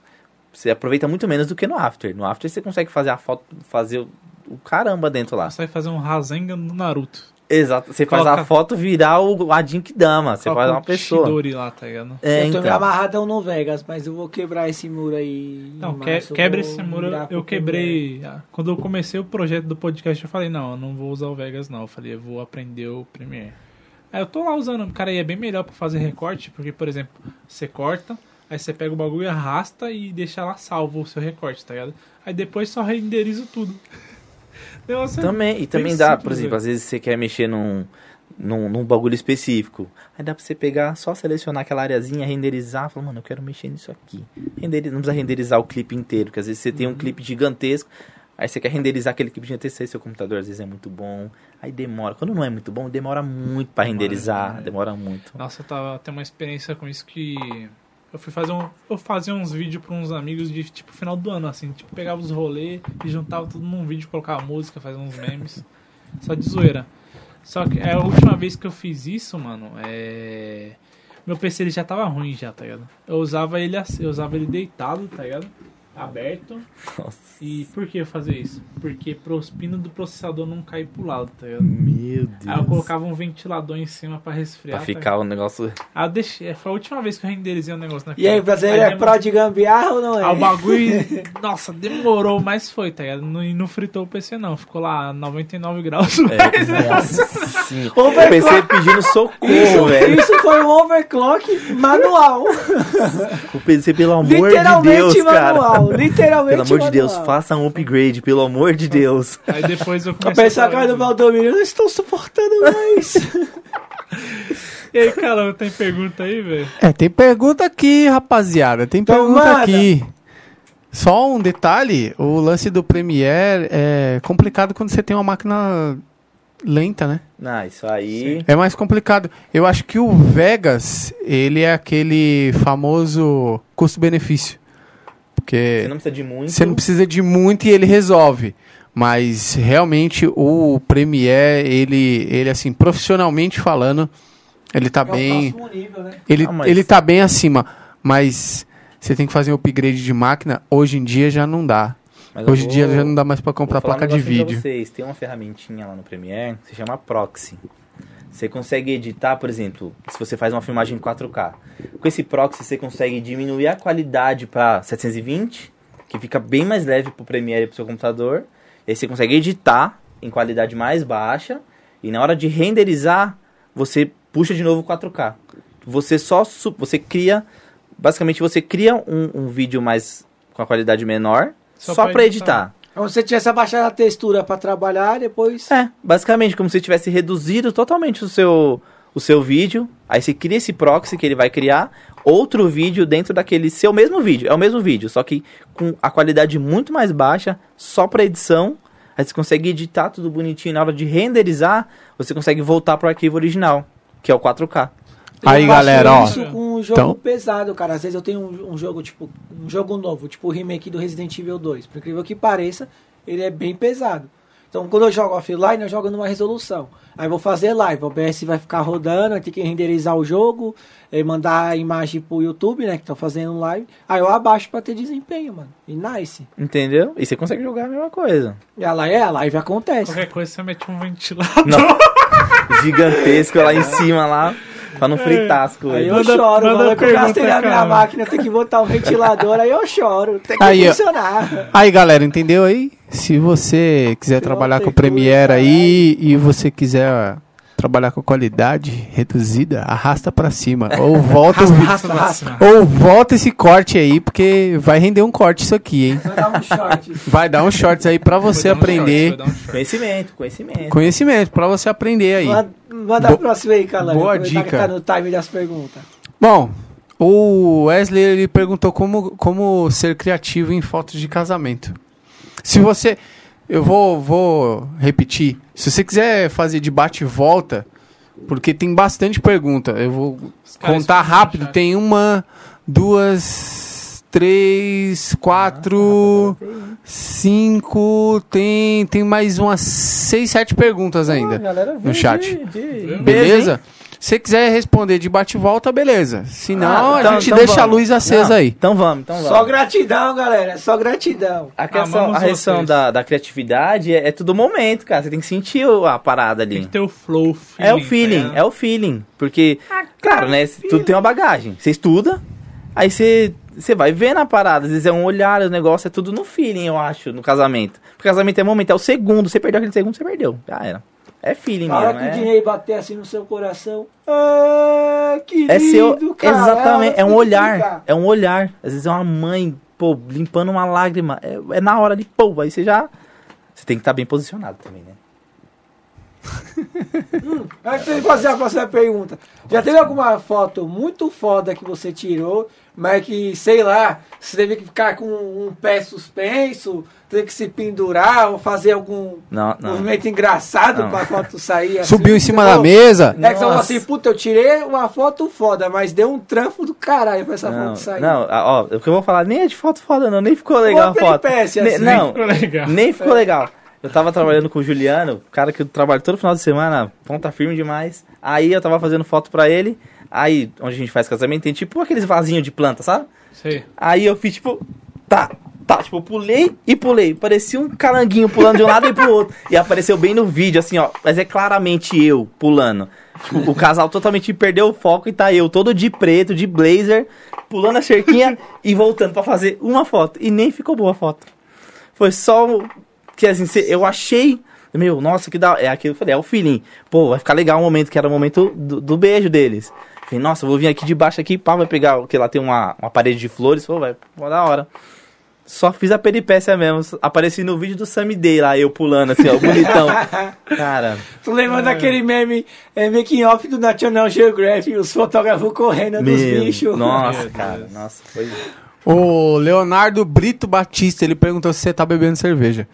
Não, não, faz uns anos já que eu não bebo, faz uns... Uns, Estou seguindo. uns 13 anos eu acho que eu não bebo nada. É, eu- esses caras aí é meio... Bebe todo final de semana e quer que os outros bebam também, mas não vou beber não, cara. Mas você parou de beber por causa de saúde, alguma coisa assim? Não, não, tem mais a questão familiar mesmo, uma, uma coisa mais, mais sentimental mesmo. E também não gostava, na verdade, a gente, né, eu digo pela experiência, eu bebia por conta da bolha, porque eu queria fazer parte de alguma coisa. Mas aí, a mesma galera que eu bebia antes, é a mesma galera que tá comigo hoje que eu não bebo, tá ligado? Eu parei sempre por causa disso. Entendeu? também. Eu- bebi acho que um ano ou menos da minha Eu vi aqui, meu, e a galera da bolha que eu bebia, que não troca mais ideia comigo, tava comigo por causa da bolha da bebida, porque amigo de bebida você tem vários, mano. Amigo de, de amigo mesmo, quando você precisa de uma parada, é pouquíssimos. Uhum. Pouquíssimos. Então, ó, eu não bebo. Eu e a Fernanda, as mulheres, a gente não bebe. Mas, pô, os amigos chamam. Ah, cola aqui na casa de um amigo meu, vamos trocar uma ideia. Tipo, a gente não precisa estar loucaço pra estar nos lugares. Uhum. As pessoas acham, nossa, mas se eu não beber, eu vou estar me. Não vou estar junto. Não, nada a ver, mano. Então, isso que é foda, tá? Porque, tipo, isso é principalmente ruim com adolescentes e cara que tá indo pra ser um jovem adulto, tá?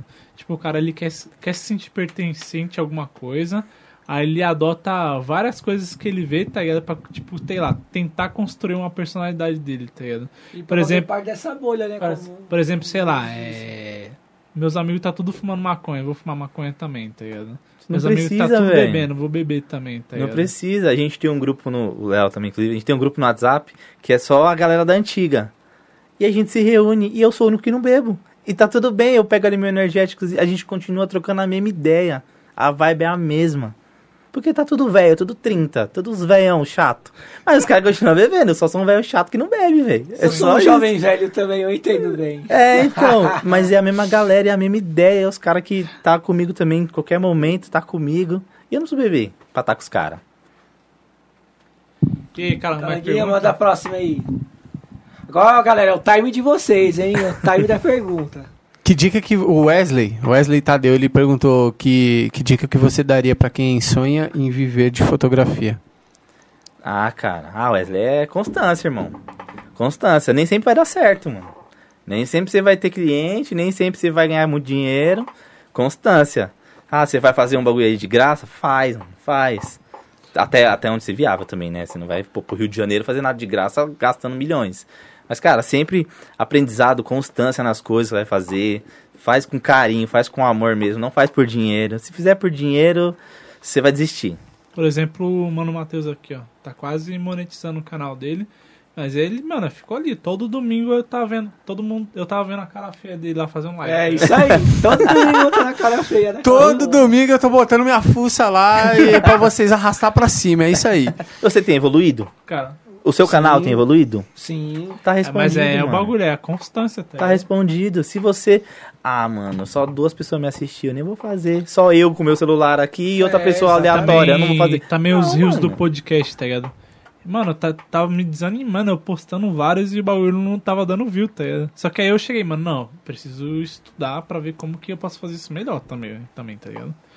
Aí foi que eu cheguei num consenso que deu mais resultado. É tipo, alinhar, es- é alinhar estudo com constância, tá ligado? Porque não adianta você ter constância num negócio mal feito também, tá ligado? E é o que eu fal- falava pro Gabriel também, quando. Porque eu, eu sempre martelo muito nesse bagulho de ter conteúdo, porque eu acho que uma presença digital se constrói alimentando o projeto que você tá- você tá tocando. Eu não acho que tem presença digital, a gente tá presente só hoje que a gente tá online. A presença digital se constrói quando a gente posta um Reels de uma conversa, igual eu postei o Reels ontem do Fish falando sobre o novo play dele, que saiu o videoclipe ontem, depois vão conferir, galera. Da hora, da hora. Quando a gente coloca no Spotify, igual quando a gente postar as fotos que rolou o episódio com você. E a nossa preocupação é essa. E é normal, mano. Tem, tem conteúdo que flopa, tem conteúdo que vai bem.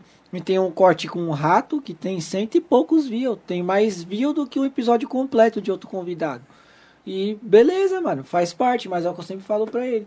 Presença, antes da gente se preocupar com view e like, a preocupação é, estamos botando a nossa cara lá e estamos mantendo nossa presença. A galera, independente se tem like ou não, a galera do circuito, a galera que tá na boca aí de quem a gente já tiver, sabe, ó, do Corre Podcast os caras tá firme, ó. Toda semana tá postando material, toda terça estão online.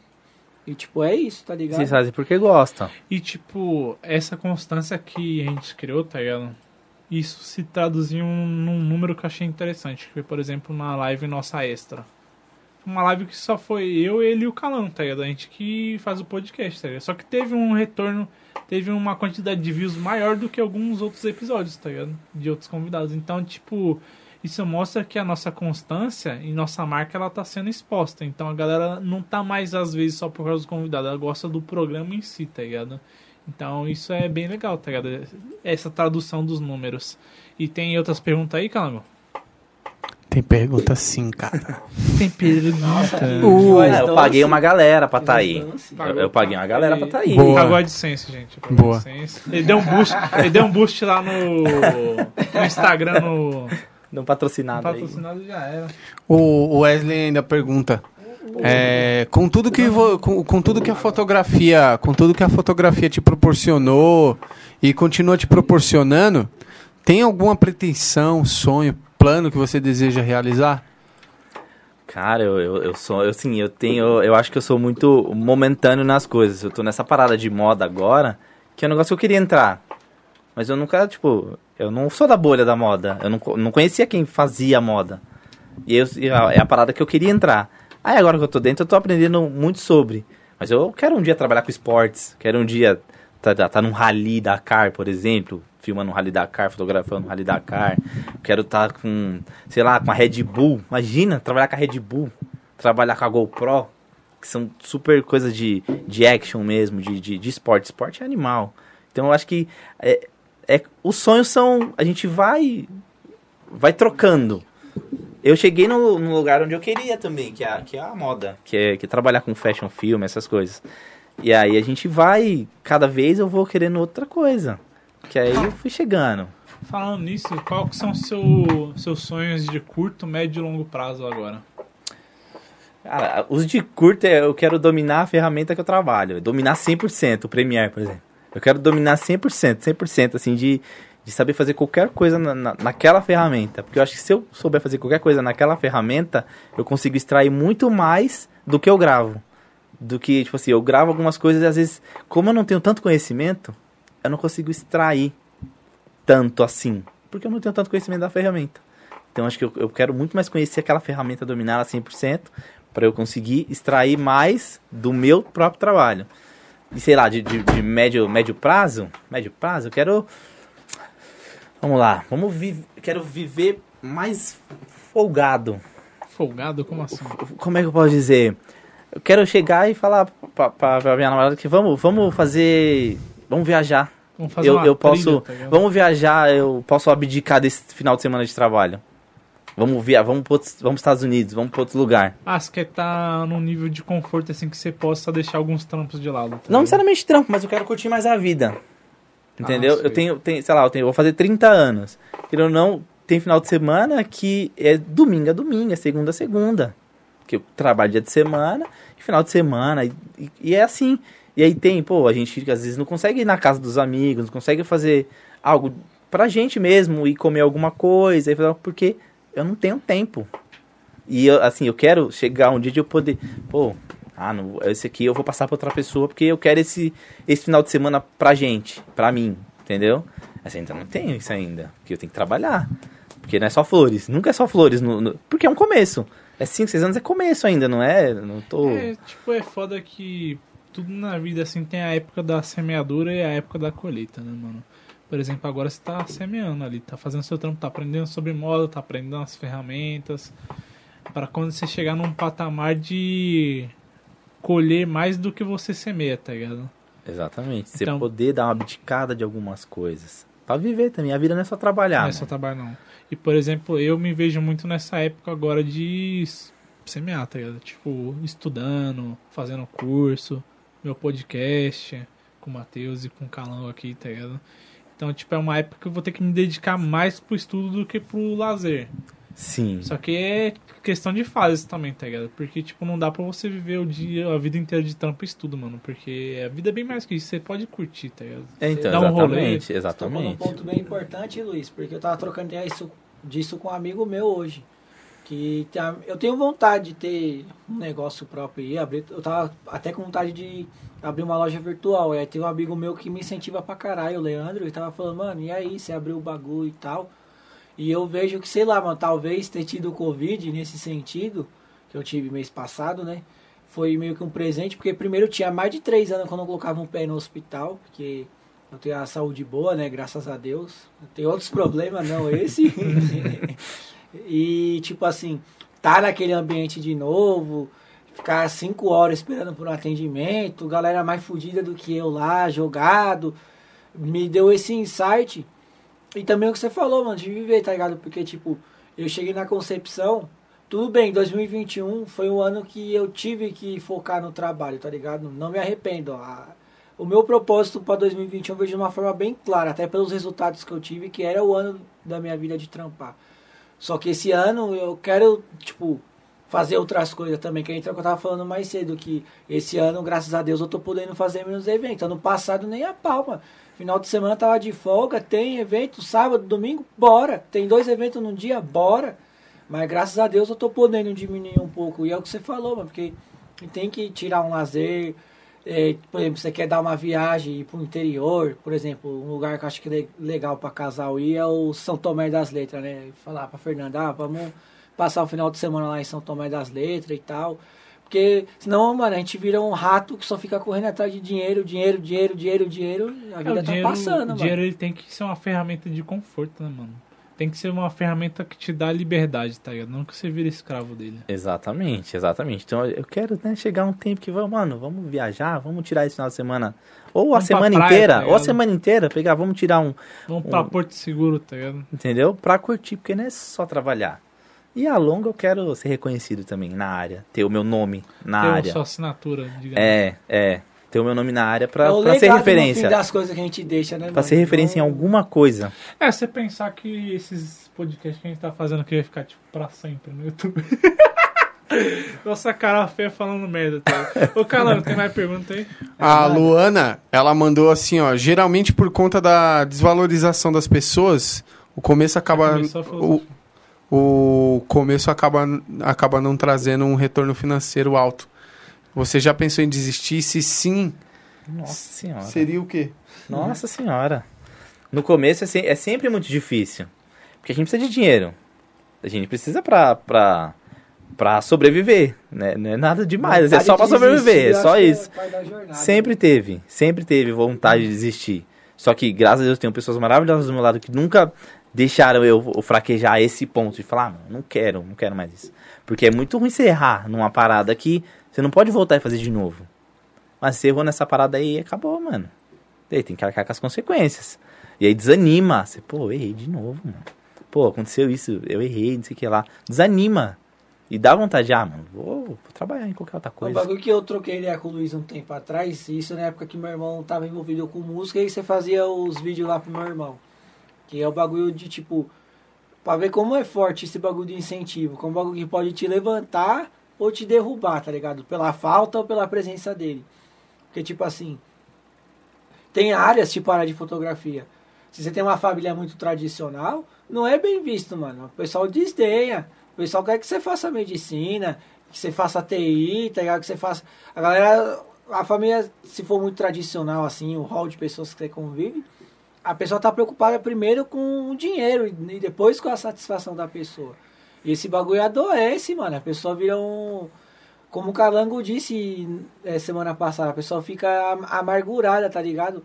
E eu já vi casos, mano. Tem muito rockstar que vai em podcast e fala que o tipo o empresário, o cara tá montado na grana, tem dinheiro pra umas cinco vidas, mas o cara tá amargurado porque o cara queria fazer outra coisa, mano. É. Aí cedeu a pressão, foi atrás do dinheiro, obteve, mas não é satisfeito, porque não tá fazendo o que queria fazer É que, é que acho que isso leva contexto, tá ligado? Tipo, por exemplo, digamos, uma família mais humilde, tá ligado? Que veio de gerações ali tendo, tendo aquele dinheiro só pra poder sobreviver, tá ligado? E cuidar dos seus. Tipo, você- se você vê, se você vê algo que possa dar mais, digamos, ser um pilar que sustenta mais o peso, sei lá, uma, uma profissão que dá mais dinheiro, obviamente você vai querer isso pro seu filho, tá ligado? Você não vai querer que ele te, passe pelas mesmas coisas que Ah, você, sim. tá ligado? Então, tipo, às vezes eu vejo dessa. Pode ser dessa visão dos pais, tá ligado? De querer o bem pro filho, de saber um caminho que teoricamente pra ele é certo, mas o filho às vezes quer seguir outra coisa, tá ligado? O pai às vezes tá preocupado de não, de não ver o filho passando fome igual ele, tá ligado? Comendo café com farinha, tá ligado? É, eu vejo quando chega nesse ponto que aí, tipo, não é só o pai que ensina o filho, o filho também ensina o pai. E eu falo até porque eu vivo isso, mano. Tipo, meu pai e minha mãe é de um tempo que não tinha internet, que o cara que tinha tatuagem era marginalizado pro mercado de trabalho, tá ligado? Só que, tipo, o mundo mudou, tá ligado? E, tipo, meu pai e minha mãe é de outro tempo. Então, como é que. com- qual que é o pontapé inicial para eles se atualizarem? É quem nasceu em meio à mudança, que sou eu, o filho. Então, tipo, é trabalhoso, é, é um trampo diário. Mas eu mesmo eu me orgulho, porque cada dia que passa eu tô começando a, tipo, a fazer meus pais entenderem melhor que o mundo mudou, que as coisas funcionam, que tem gente ganhando um rio de dinheiro com internet, que tipo, é um bagulho que, sei lá, 15 anos atrás, senão ninguém acreditava. Que tem pessoa tatuada trampando na Globo, mano, tá ligado?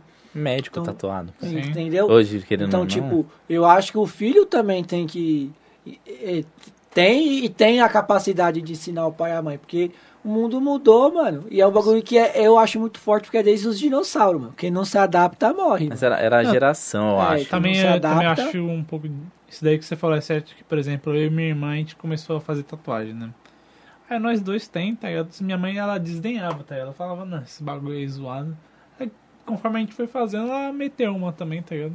Não, o- Tipo, o, o meu pai falava pra, pra, pra mim, né? Porque eu sou o único homem da casa, das meninas, né? Aham. Aí, quando eu tinha, sei lá, 14, 15 anos, eu coloquei um brinco.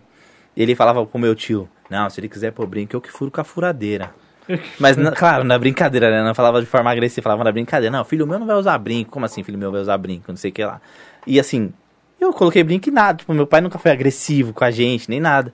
Aí coloquei o primeiro brinquinho, que na época eram umas pedrinhas que você colocava, assim. Que as pedrinhas de pagodeiro. É, então, aí colocava umas pedrinhas. Aí fiz a primeira tatuagem. Então, mas é a minha geração. A dele foi na porrada. A dele não tinha história. Você não tinha essa de, ah, eu vou ter que fazer o ensino médio. Não tinha ensino médio, mano. Não existe. É quinta série. Tá até a quinta série, agora vai trabalhar. que Você já tem 12, 15 anos aí, vai trabalhar. é, é um choque pra eles ver essa. Você não falando a importância dos filhos. Ô, meu pai tinha uma resistência da porra de comprar no Mercado Livre, comprar pela internet. É aquele cara que qualquer não tá coisa vendo o negócio ali, não. Tenho que ver o negócio. Usar Como é que eu vou comprar o que eu aplicativo não tô de vendo? banco, nunca tomar golpe. E, tipo, eu tô quebrando esse muro, mano. Já tá pagando as primeiras contas na- no, aplicativo. Já compramos algumas coisas na plataforma. E chegou. acompanhei Ele chegou, normal. Bravo, tá ligado? Mas, tipo, ele não tem culpa. Aí eu, aí eu tive esse entendimento. Aí eu tô ajudando ele a desconstruir isso, mano.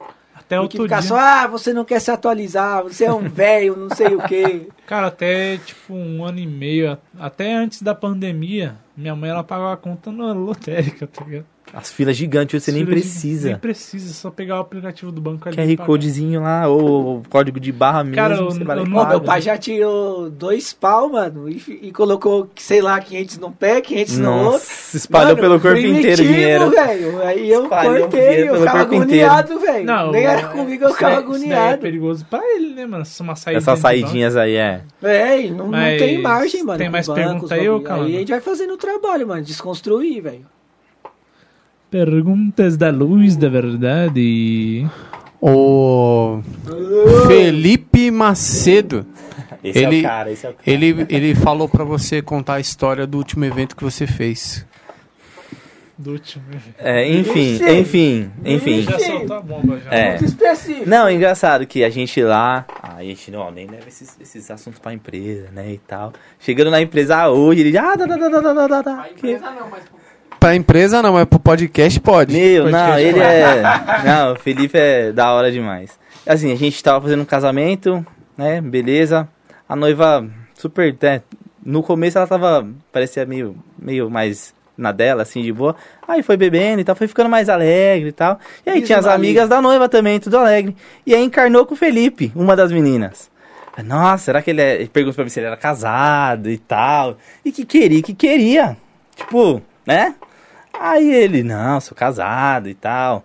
Não, né? A gente tá trabalhando, eu sou casado, não tem nada a ver, não sei o que lá. E é recorrente, não é recorrente, mas às vezes acontece das pessoas achar que a gente, sei lá, tem, tem dinheiro, não sei o que acontece. Porque olham pra gente de forma que, nossa, tá tudo caro, assim, fica olhando, olhando de outras formas. É, mas igual quando você faz um ensaio sensual. Tem uns caras que é escroto, já acha que você pegou a mina já e fez E não tudo. tem nada a ver, você tá ali tá trabalhando, trampando, cara. mano, Você tá você trabalhando. trampando. O Gu mesmo falou isso, foi um outro fotógrafo que colou aqui com a gente. Trampo é trampo. Trampo é trampo. Não, e ele é todo, né? Faz academia e tal, cabelinho, todo tal. E aí já joga o ego dele lá em cima. É, então. Aí ele tem aquele ego search, que a pessoa joga o ego dele lá em cima e ele fica todo pomposão e tal, da hora, da, da hora. É. Fica todo pomposão e tal. E isso acontece às vezes, das pessoas entenderem de outra forma. Porque, pô, eu tô filmando ali e aí eu tenho que, pô, olhar pra você, eu tenho que filmar você. Não necessariamente tô olhando com outros olhos pra você. Eu tô olhando com um olhar totalmente profissional, porque eu quero tirar um take legal de você. Às vezes você tá dançando e tal, e aí é da hora você fazer um take maneiro da, da, da pessoa dançando. E aí a, pessoa, a menina encarnou com ele de, de todos os tipos. Não, tira a máscara, quero ver seu rosto. Eu, mano. Ô, Felipe, pelo amor de Deus, cara. Vou falar Mas pra aí- Joyce, vou falar pra Joyce, hein, que é a noiva Se- dele. Vou falar pra Joyce, hein. A era uma pitorão. Se ele, se ele aparecer de novo no chat, eu vou falar que é o Felipe Pomposo. Aí, Ele cara, foi da hora, mais foi da hora. Vamos lá. Mais É, o Revival Horror, o Rudolph. Ô, Ele- Rudão, salve, salve. Salve, Rudolf. Ele apareceu e mandou um referência, beleza? Só pra passar aí. O E a Bia... galera, é pro player aí de jogos horror survivor, joga Resident Evil pra caralho. O cara jogou Knife Only. Knife Only, sabe o que, que é isso? Só faca, velho. O maluco é brabo. Vamos lá no canal dele depois. Por Maria. gentileza. E o. Aí, ó, o Felipe Pomposo apareceu, nada disso. o Felipe Pomposo apareceu aqui, ó. É, Então, a, a, a Beatriz também mandou, mandou mensagem e falou assim: mancada, hein? Você tinha falado lá em cima lá. É, O cara mandou uma dessa de graça, né, Beatriz? Não, de é que graça. é um desse? Do Fica nada ainda. me todo surdo. stories que ela posta, eu vou lá falar merda. Todos. legal, todos, legal. todos. Tem que, tem que zoar mesmo. É, tem que, zoar, tem que zoar. Tem que zoar. Ah, o Pobre Cast, ele. Pobrecast. É, ele perguntou aqui. Pergunta pra Lucas. ele. Eu não sei se. P- me, me corrige aí. PF é o quê, por favor? Por favor. Ah, É, que, língua que jovens. lindo É a esse, língua dos jovens, é língua esse, esse diálogo, pra mim É cara. prato feito, mano. Eu também achei que era um prato feito. Ah, a língua dos jovens. O cara tem Não, 30 pergunta pra ele, por favor. O que o Carlão de hoje diria pro Carlão da Fox Hunter? Aí, Ó. Da Fox Ih, Hunter. cara, te conhece das antigas. Não, hein? esse aí, o Lucas, né? Esse pobre cast, cara, é o nome que os caras fazem. Esse Lucas a gente se conhece, meu, desde da escola, mas de muito tempo, de muito tempo atrás. Esse Carlão aí, que era como me chamavam, que era meu nick do CS. Ah, A gente jogava CS Hum, 1.6. AWP. 1.6 É, então, ainda, 1.6, velho. 1.6 é? É, a transição do nas lan 1.5 1.6 e a gente ficava na a transição das lan houses, que não tinha computador em casa. Fazia Não tinha, corujão. né? corujão, Quem jogando Cara, um Quem nunca? Um arrependimento da minha vida é nunca ter feito corujão, cara. Ó, nossa, era da hora, jogava Meu Gambaldi Mu Minha- a noite minha inteira, mãe- mano, a noite minha- de inteira. pizza, refrigerante. Minha toda. mãe assinou um documento pra eu poder fazer o corujão uma vez e eu salvei Max Payne 1. Foi a maior alegria da minha vida. Eu salvei Max Payne. Os caras lá, tudo jogando CS, Pô, Gambaldi, Gambaldi, Ragnarok. era Gambaldi. Mu, essa época. Mu, Chase. Mu, isso aí, GC, GC também. Então, tipo, eram todos esses jogos daquela época. Exato. E- se a gente for bater esse papo de velho, Nossa, velho. Ó, tinha uma lan house lá no São Luís, que era um real a hora das nove ao meio-dia. Aí eu cabulava com mais dois brother, aí eu ficava a hora pro dia inteiro, mano. Ixi, dava Cara, vários tinha zero da minha mãe. house- Meu pai descobriu Tinha uma lan house em cima da, da. Uma rua em cima da escola, tá ligado? Aí, tipo, ia, sei lá, duas horas antes ficava jogando, depois ia pra escola. Aí, tipo, lá os caras botavam cash pra você também, você comprava, tá ligado? O bagulho era muito louco, colocava vários cash de GC lá, mano. Nossa, era bom demais, velho. Aí eu eu falaria pra aquele menino, pô, vá pra casa, irmão. Vai pra casa. Vai pra casa, Vai, pra, mano. vai Falou, essa hora, porque na época eu tinha meus 12, 13, 14 anos. Época de lan house é muito tempo atrás. Ah, tinha que Nossa. brincar mesmo. Vai pra casa, mano. Mó perigoso. Você subindo aí sozinha, aí subia sozinho, subia aquela renca de moleque pra casa lá, porque era. Mas era, foi uma época muito boa. Acho que muito do, dos meu, do meu amor pelos jogos de hoje começou lá. Começou lá. Pedindo tempo pras pessoas pra ficar. Ah, você vai usar mais? Posso, posso usar esses 15 minutinhos aí? Posso, não sei o que. Desbloqueava a máquina da Lan House. Que a gente sabia uns macetes de Ctrl F4, F4 lá pra tirar o sistema de proteção. Aí ficava na muquia assim, mas não era muquia. O cara sabia que a gente tava na máquina desbloqueada. Porque aparecia lá pra ele lá. Aí ficava jogando mu a noite inteira, o dia inteiro. Aí pedia dinheiro pra, pra mãe. Nessa lan house que a gente ia, tinha um negócio de mulher, depois, acho que depois das oito, mulher não pagava a hora. Tipo, mulher ficava uma hora de graça. Aí a minha irmã ia, usava, sei lá, 10 minutos, via o Orkut, via o Orkut MSN 10 minutos e deixava os 50 pra mim lá. Ficar... Você já ia como? Nossa, nem encostava o pé no chão da cadeira assim, ficava só, eu tinha um cabelão assim, ficava só com o cabelão assim, jogando CS, morrendo, ruim pra caramba, morrendo, mas era, foi uma época muito boa assim da vida que a galera hoje não, não vai ter noção do que que é isso. É, então, e, e, e é. Muito E, bom. E o mais próximo que a galera vai ter disso daí são os campeonatos de Free Fire. Cara, só, né? que, só que eu acho que tipo, a galera tem um pouco disso, só que é mais diferente. Porque, por exemplo, essa galera de classe média maior, tipo, tem condição de ter um PC em casa, tá? ligado? Internet boa. É, não, mas Aí, eu- consequentemente, ela fica na internet de madrugada jogando com os caras no Discord ali conversando. Não, então, tá mas, cara, mas, mas assim, não é, a Não é a mesma- é coisa. Discord não é a mesma coisa que a Lan é House, velho. levantar e olhar na cara do maluco, aí operado, não sei o que. Operado! Lixo! Não é a mesma Operado. coisa, mano. E outra, velho, ó, eu lembro, eu lembro, eu nunca vou esquecer Caralho, isso. você se emocionou, hein?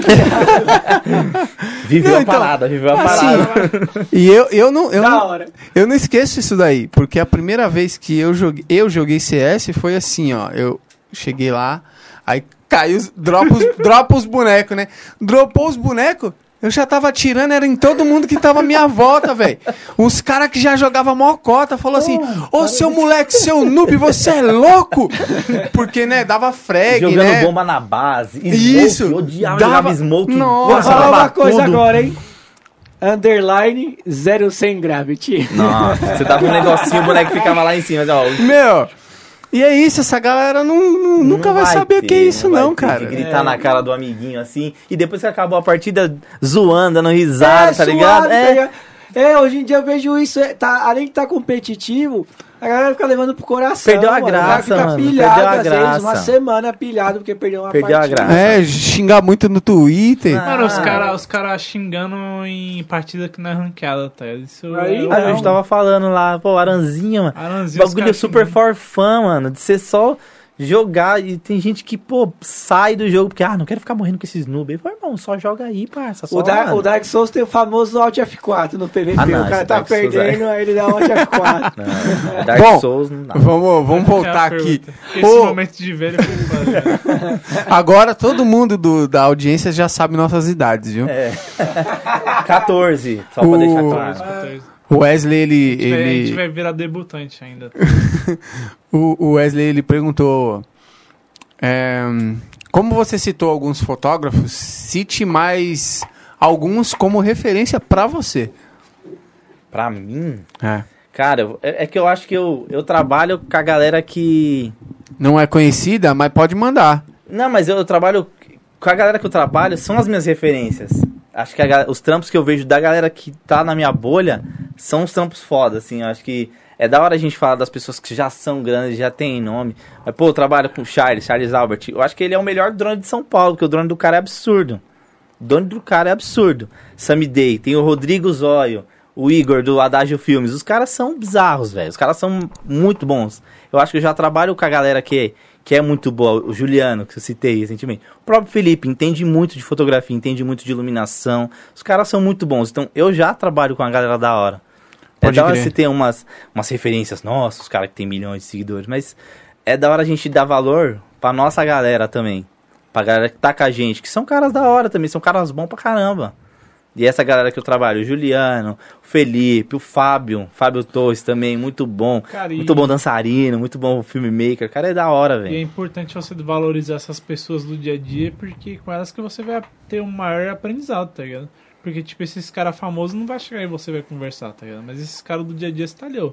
Pô, como que você fez essa parada aqui, mano? É pergunta mesmo. Não, tá até o feedback, mas, pô, se a gente tentar acha- de outro jeito, a gente fez de outro jeito, todo, toda, toda informação é da hora, mesmo de se. É da hora você ir buscar de caras que já estão, né, lá em cima. Mas, pô, às vezes o cara que tá do seu lado ali todo final de semana, você não dá uma, uma Dá atenção. atenção. Pô, os caras que eu trabalho são os caras monstros, velho, que a gente sabe que o trabalho vai ser muito bem feito. Que os noivos sabem que o trabalho ali vai ser muito bem feito. Por isso que sempre que a gente termina um trabalho, graças a Deus, não tive nenhuma reclamação de noivo, de nada. Sempre depois do evento vem agradecer. Tanta postura, sem nem ter visto o resultado final. Isso que é da hora. Sem a pessoa ter visto o que a gente produziu, ela já tá ali agradecendo pela postura, pelo profissionalismo que a gente teve, por tudo que a gente fez no dia, sem ela nem ter visto nada do que foi produzido. Por isso que eu vou falar, galera que eu trabalho, eu- é que eu vou esquecer alguém. Eu vou esquecer, provavelmente já, já citei alguns, mas vou esquecer uma galera. Mas todos que eu já trabalhei me agregaram em alguma coisa. E sim, são as minhas referências. As pessoas que eu trabalho são as minhas referências. São as pessoas que eu quero ter perto mesmo pra aprender.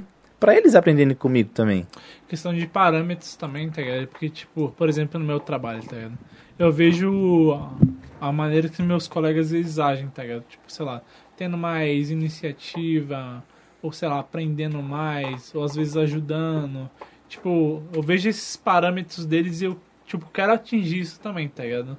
Então, você se inspirar nas pessoas do dia a dia é você é ver onde você pode evoluir mais em outras áreas também, tá ligado? Não só no, no que você é especializado. Sim, então, eu vendo eles trabalhando já me já abre minha mente, porque eles estão tendo uma visão ali que eu não tô tendo. Pô, legal essa, esse, esse o que ele fez ali. Da hora o que ele fez ali. Então, as, a galera que eu tô é uma galera 100% mesmo. Sempre a gente vai trabalhar. É sempre da hora, não é um ambiente pesado. É sempre um ambiente da hora de trabalhar. A gente se diverte e trabalha ao mesmo tempo. E mantém o foco. Porque a gente tem sempre que se olhar. Quando você trabalha em equipe, você nunca vai ficar também só aqui assim. Você tem que olhar, porque você tem que ver pra onde o cara tá passando, porque você tem que tirar ele. Você também tem que não aparecer na imagem dos outros. Você tem que você tem que sempre estar em comunicação visual com as pessoas. E aí é olhar que a gente dá risada, a gente vê alguma coisa assim e tal. E se diverte trabalhando, que aí tá na parte de você fazer o bagulho com amor mesmo. Você não faz só pelo dinheiro, só pelo. pelo- não, você faz por amor mesmo, você faz porque você gosta. Que a gente tá lá todo final de semana, às vezes no mesmo lugar, todo final de semana. É a mesma coisa, mesma decoração, tudo igual. Mas é outro casal, é outro. É o mesmo lugar, mas é outro ambiente. Não sei se dá pra entender basicamente o que eu quis dizer. Cara, é o mesmo eu- lugar. Eu entendo porque aqui, tá ligado? É o mesmo lugar, só que é um, é um ambiente diferente com cada. Com cada cada pessoa convidado, diferente, entendeu? Cada convidado vai trazer uma, uma bagagem, vai trazer uma história uma, diferente, uma né? história diferente. A gente pode entrar em assuntos diferentes, a energia fica diferente, tá ligado? Pode ficar mais engraçado, mais pesado, dependendo do papo. E é legal esse tipo de observação, tá ligado? É, é legal. E tem mais pergunta aí, Calão? A Giovana ela perguntou qual que é o seu estilo de fotografia preferido. Hum. Ah, eu, eu prefiro. Eu gosto mais das coisas que tentam passar algo pras pessoas. Porque a gente tira por casamento, por exemplo. Se for dois fotógrafos, tira 3 mil fotos. Aí você tem que dar aquela enxugada. Tudo você tem que dar uma enxugada, enxugada. Eu, eu gosto de foto, por exemplo, que tem muito olhar. Tem muita. que eles estão muito se olhando. Porque eu acho que são fotos que transmitem. No caso dos casamentos, obviamente. S- São pessoas se olhando, são pessoas que estão né, segurando algum tipo de, de emoção. Mesmo que segurando, que você vê que a pessoa ela não quer chorar, mas ela tá. Tá, ali, emocionada, Tá mesmo emocionada. Eu sempre falo pros noivos, não segura. Porque se segurar, você vai retrair toda a sua, a sua, o seu sentimento. Se vir choro, irmão, chora, mano. Chora. Deixa os seus amigos te zoar depois que você chorou, mano. Mas você tá sentindo a parada. Você tá sentindo a parada, deixa vir. Retrai. Hora, Deixa vir, mano, porque é muito da hora. Eu fiz um noivo recente, inclusive, que aí a gente faz os making off e, meu, é sempre tem que ser leve, você tem, tem que brincar com os noivos pra eles se sentirem também confortáveis com você, porque você tá enfiando uma, uma câmera na cara das pessoas. Então, pra pessoa ficar confortável, você brinca e tal. Aí eu falei, ó, você, você é chorão e tal. Ele, não, não choro não, difícil chorar e tal. Eu falei, ah, então você vai chorar. Porque quem fala que não chora é o que chora. Quem fala que não, não, não choro não e tal. E é dito e feito. O que, que ele fez? Ele se, se bloqueou em tanto que. Veio de uma vez o bagulho. Não, que é, é a lágrima, acho que não é a mais bonita, mas é aquela que só desce uma.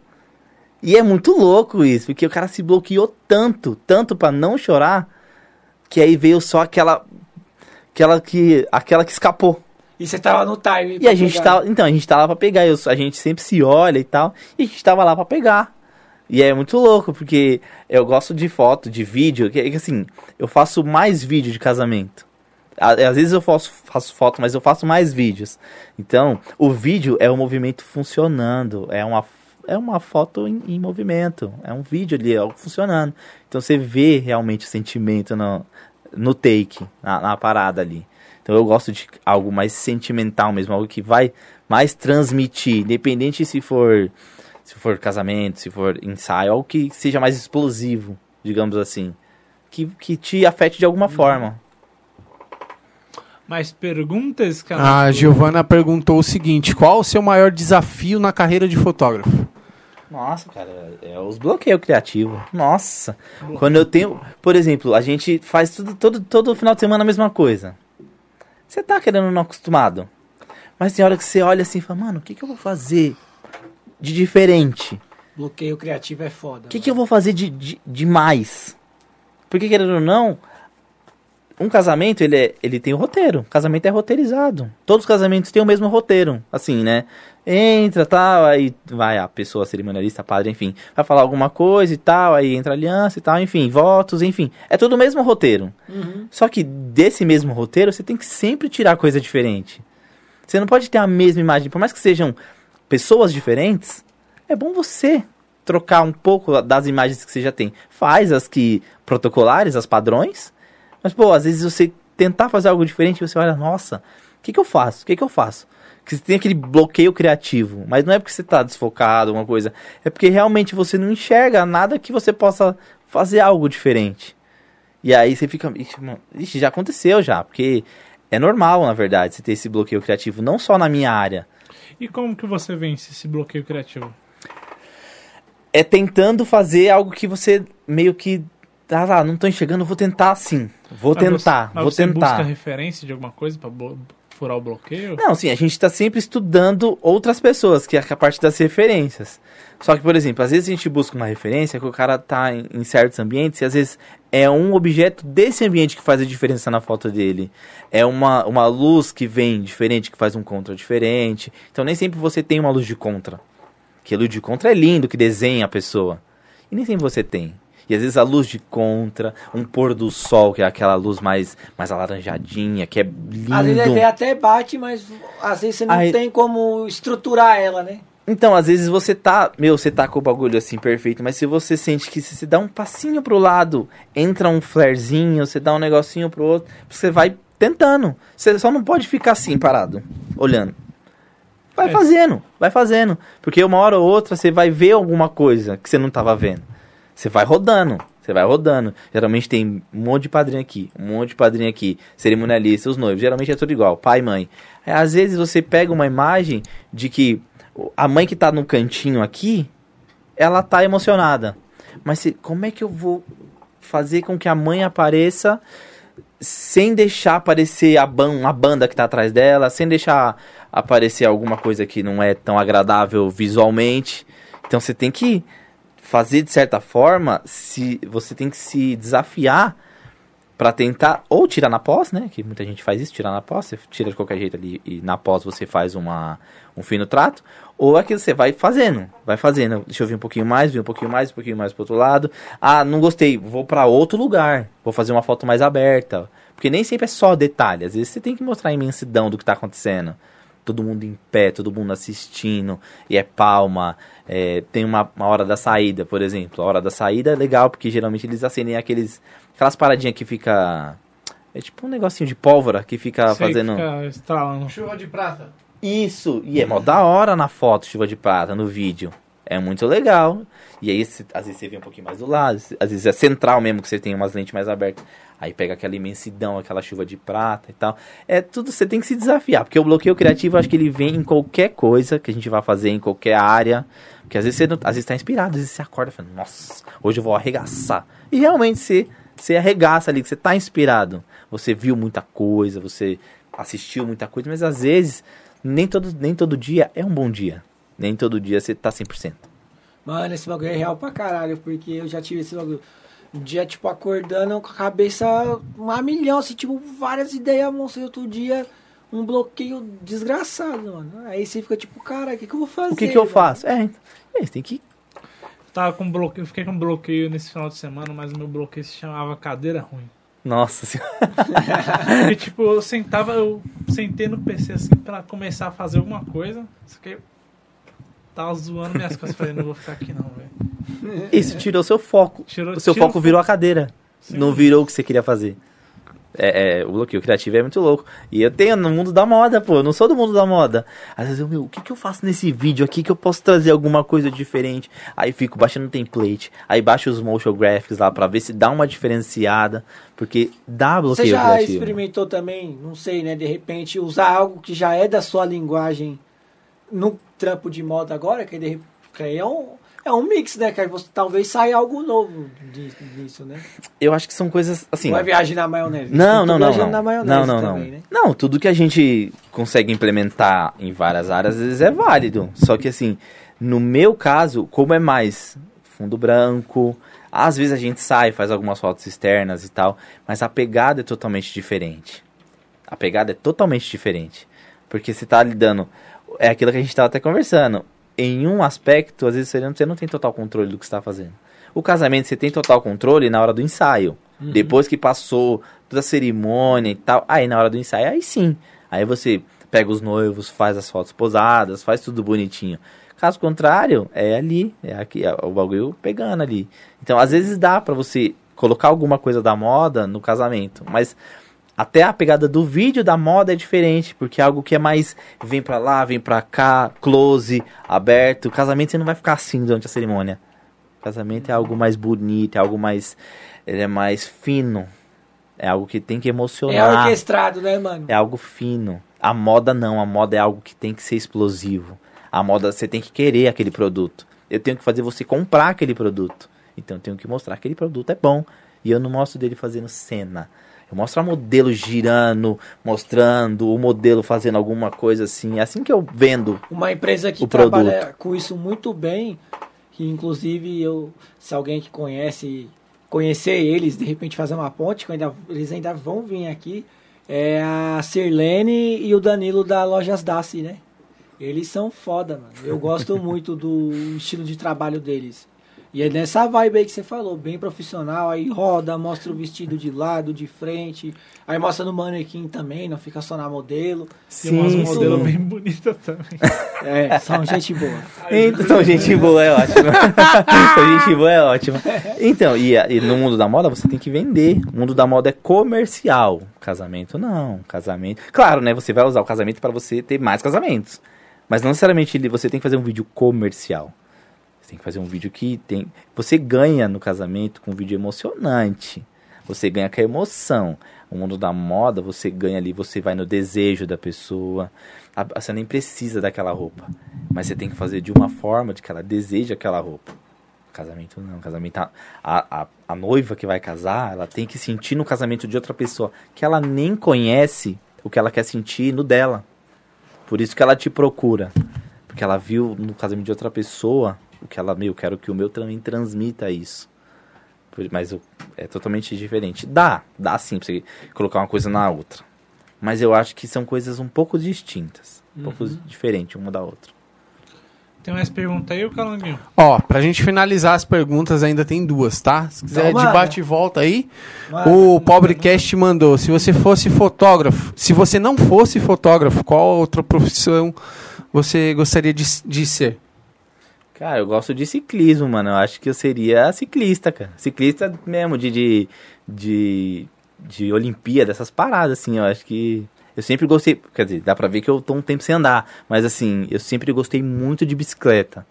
Sempre foi o meu primeiro veículo, antes de ter carro, moto, essas coisas. Talvez seja seu gatilho então, hein? Porque eu tô querendo começar a dar uns jet de bike, mano. Que eu estou necessitado de atividade Cara, física. falando mano. em ciclista, Estou sema- sedentário. semana que vem a gente vai receber o Steve, que ele é ciclista e Tá vendo? mochileiro. Ele, ele já foi pra outro estado de bike, o Aí, cara. tá vendo? Ele é foda. Não, O meu, Steven, Eu, eu, quando eu trabalhava com o Gabriel, eu, ia de bicicleta sei lá. lá, de bike lá pra Eu casa. ia de bike, deixava Caralho. ali, mal medo de deixar ali naquela rua ali a bike, colocava ferro até corrente, até dizer chega ali na bicicleta. E às vezes subia com a bicicleta lá pra cima, deixava lá, na tadinha sua mãe, deixava a bicicleta no meio da sala, assim, ó, porque não tinha onde deixar, tinha a bicicleta do seu pai lá também, deixava as duas É, bicicletas lá. pai também é desse corre. Eu já fui pra praia de bicicleta, eu já andei Pra dentro do praia? autódromo de Interlagos de bicicleta. Bom que deu pra já fui. chinelar, né? Não, já andei bastante, já fui pra diversos lugares, assim, maravilhosos de bicicleta. Eu acho que é, um- é um- é a minha paixão que eu tenho desde criança é a bicicleta. Mas Eu acho que eu não, aí, eu não velho. vejo, Isso eu não me, então, eu não me viria fazendo, acho que outra coisa. Eu amo ciclismo, acho que é um negócio que eu parei mais por conta da, da rotina também.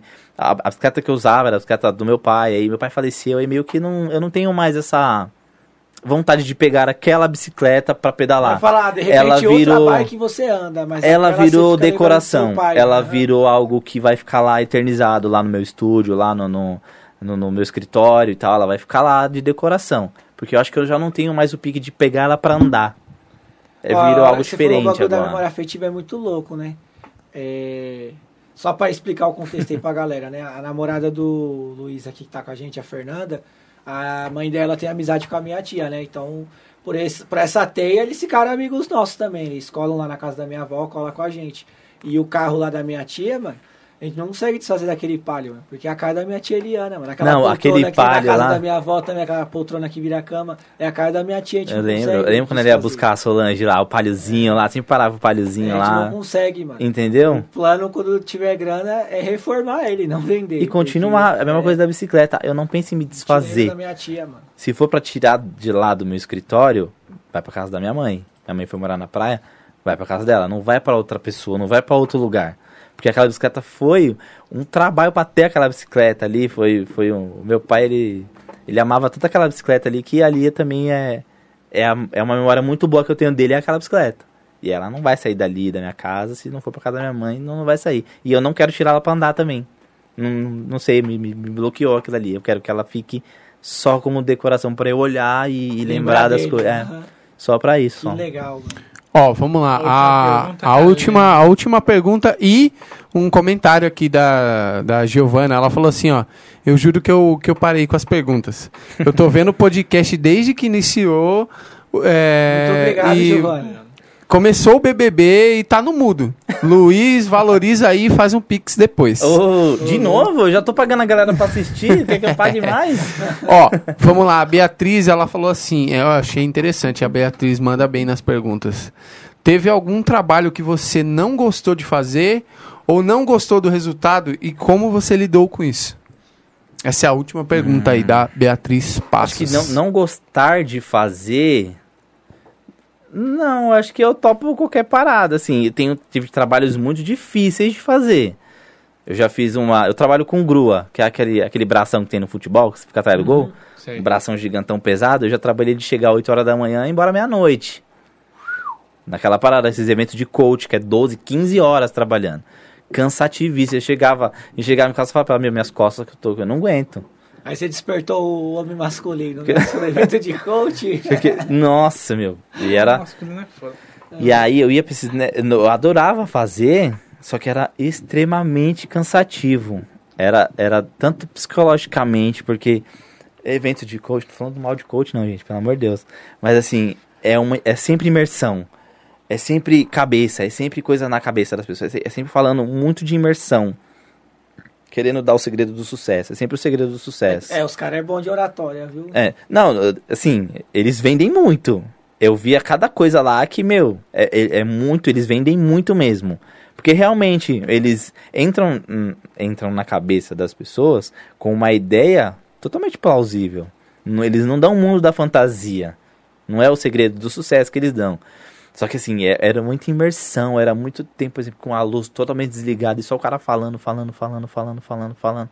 E aí era 12 horas, 15 horas fazendo essas coisas, sabe? Caralho! E de grua, por exemplo, vai, pra falar que era, não era direta e tinha uma hora de almoço. Você parava uma hora. Mas, pô, eu expediente de trampo, mano. Essa quantidade A de gente hora. chegava 8 da manhã e ia embora 11, 10 da noite.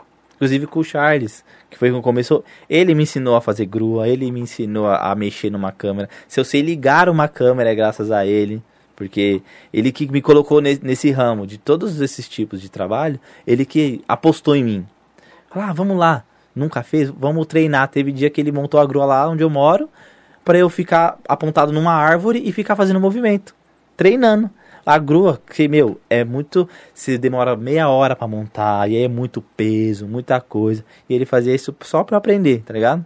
E aí esses, esses eventos de 12, 15 horas, a gente, às vezes, ele ia um dia, eu ia outro dia, porque, mano, evento de coach é três dias direto. Que aí acaba 11 horas e no outro dia, 8 horas da manhã, tá todo mundo de novo. Você é louco. Sai fora. Entendeu? Mas não é que eu não gostei, eu gostava de fazer, mas era uma Muito canseira. exaustivo. Nossa senhora. Nossa senhora. A grana era da hora. Era muito, mas a grana era muito boa. Porque querendo ou não, pô, você trabalha pra caramba, o mínimo é ter uma grana da hora também entrando. Então, não que eu não tenha gostado, foi uma experiência top, Mas foi exaustivo. mas foi exaustivo demais. Psicologicamente, fisicamente. Ficou só o pó. Nossa senhora, só o pó mesmo. Ah, não, eu gosto de trabalhar com tudo, gosto de trabalhar com. Eu não, não tenho, não. Já fiz casamento cartório, já fiz casamento normal, já fiz escola de samba. Ainda não. Mas quem quiser aí. Quem quiser aí. né? Porra! Já fiz escola de samba, Gaviões da Fiel, já, já trabalhei nessas coisas assim. que é ma- maravilhoso. Inclusive, ó, não, não citei, ó, não citei. RG Foco Filmes, os caras mandam muito em live stream, podcast, eles mandam muito nessa coisa de, de, de ao vivo, assim. Então, também são pessoas que eu trabalhei com. Vi várias pessoas famosas trabalhando com esses caras, assim, que a gente, a gente acha que os famosos é mó intocável, assim, mas a gente vendo eles assim, vê, ah, né, gente como a gente, assim, Show. é, é gente como a gente, velho. Luiz, tá quase dando nosso time, mas antes da gente jogar aí pro final, queria saber como é que foi a pandemia, né, mano? Porque o seu setor é meio Hum. assim. Vocês estão lá diretamente anexados aos eventos, né? E foi o setor que parou primeiro, voltou por último e foi afetado pra Não, caralho, né? Como é que foi tá. aguentar aí a pandemia? Eu acho que eu fiquei um ano inteiro sem trabalhar. 365 dias sem trabalhar. De, de evento, né? Não teve, porque realmente parou tudo. Então, os que é tinha eram os clandestinos. Pingava um ali ou outro ali clandestino. Porque realmente parou. E realmente teve que parar. Não, não, não tô falando, nossa, não, tinha que ter continuado. Tem que trabalhar, não sei o que lá. Não, mano. Se é um bagulho Aí, que 2020 é- a pandemia tava foda. parou. Não, evento parou. Cessou. Então, a gente que, não, se não fez um pezinho de meia pra aguentar esse um ano, já tá lascado, mano. Teve muita gente mesmo que fechou a empresa, porque não aguenta. Ninguém esperava. O negócio começou em novembro, lá do outro lado do planeta. Em março, É estoura fevereiro, aqui. final de fevereiro que estourou aqui, né? Por causa, sim, Carnaval. chegou carnaval, final de fevereiro, março. E aí estourou aqui. Aí beleza, acho que até no comecinho ainda tava dando- tendo uns eventos ainda. Depois que fechou tudo, os eventos fechou, zerou. Zerou. E aí a gente fica sem sem sem o que fazer. Era, era muito louco, porque não tinha o que fazer. Passou um veneno, não passou? É, às vezes, assim, rolava um ensaio. Porque ensaio, querendo ou não, você vai pra um parque aberto lá, você consegue fazer. Mas casamento, evento, não rolou. Um ano, pelo menos pra mim. Um ano não rolou absolutamente nada. A gente vivia com um ensaiozinho, assim, que eu não morava com a minha mãe, então não tinha as contas do mês pra pagar. Então, querendo ou não, deu pra Dá uma segurada. dar uma segurada. Porque, meu, foi realmente na área de evento. Morar sozinho, Foi. por exemplo, tava fudido. Não, se morar sozinho ia ter que trabalhar com outra coisa. É, é, a gente, querendo ou não, a gente é impulsionado pela necessidade. mano. Você não vai ficar parado esperando cair do céu, não vai cair nada do céu. Então, se, certeza. pô, não fechou uma conta esse mês, eu tenho que fazer fechar, mano. Eu tenho que fazer alguma coisa pra fechar. Ou faz promoção. Eu fiz muitas promoção de ensaio, de valores que eu nem, nem saía de casa. Mas tem que fazer, mano. Você não pode ficar sem dinheiro também. Você não Uhum. pode depender das pessoas sempre.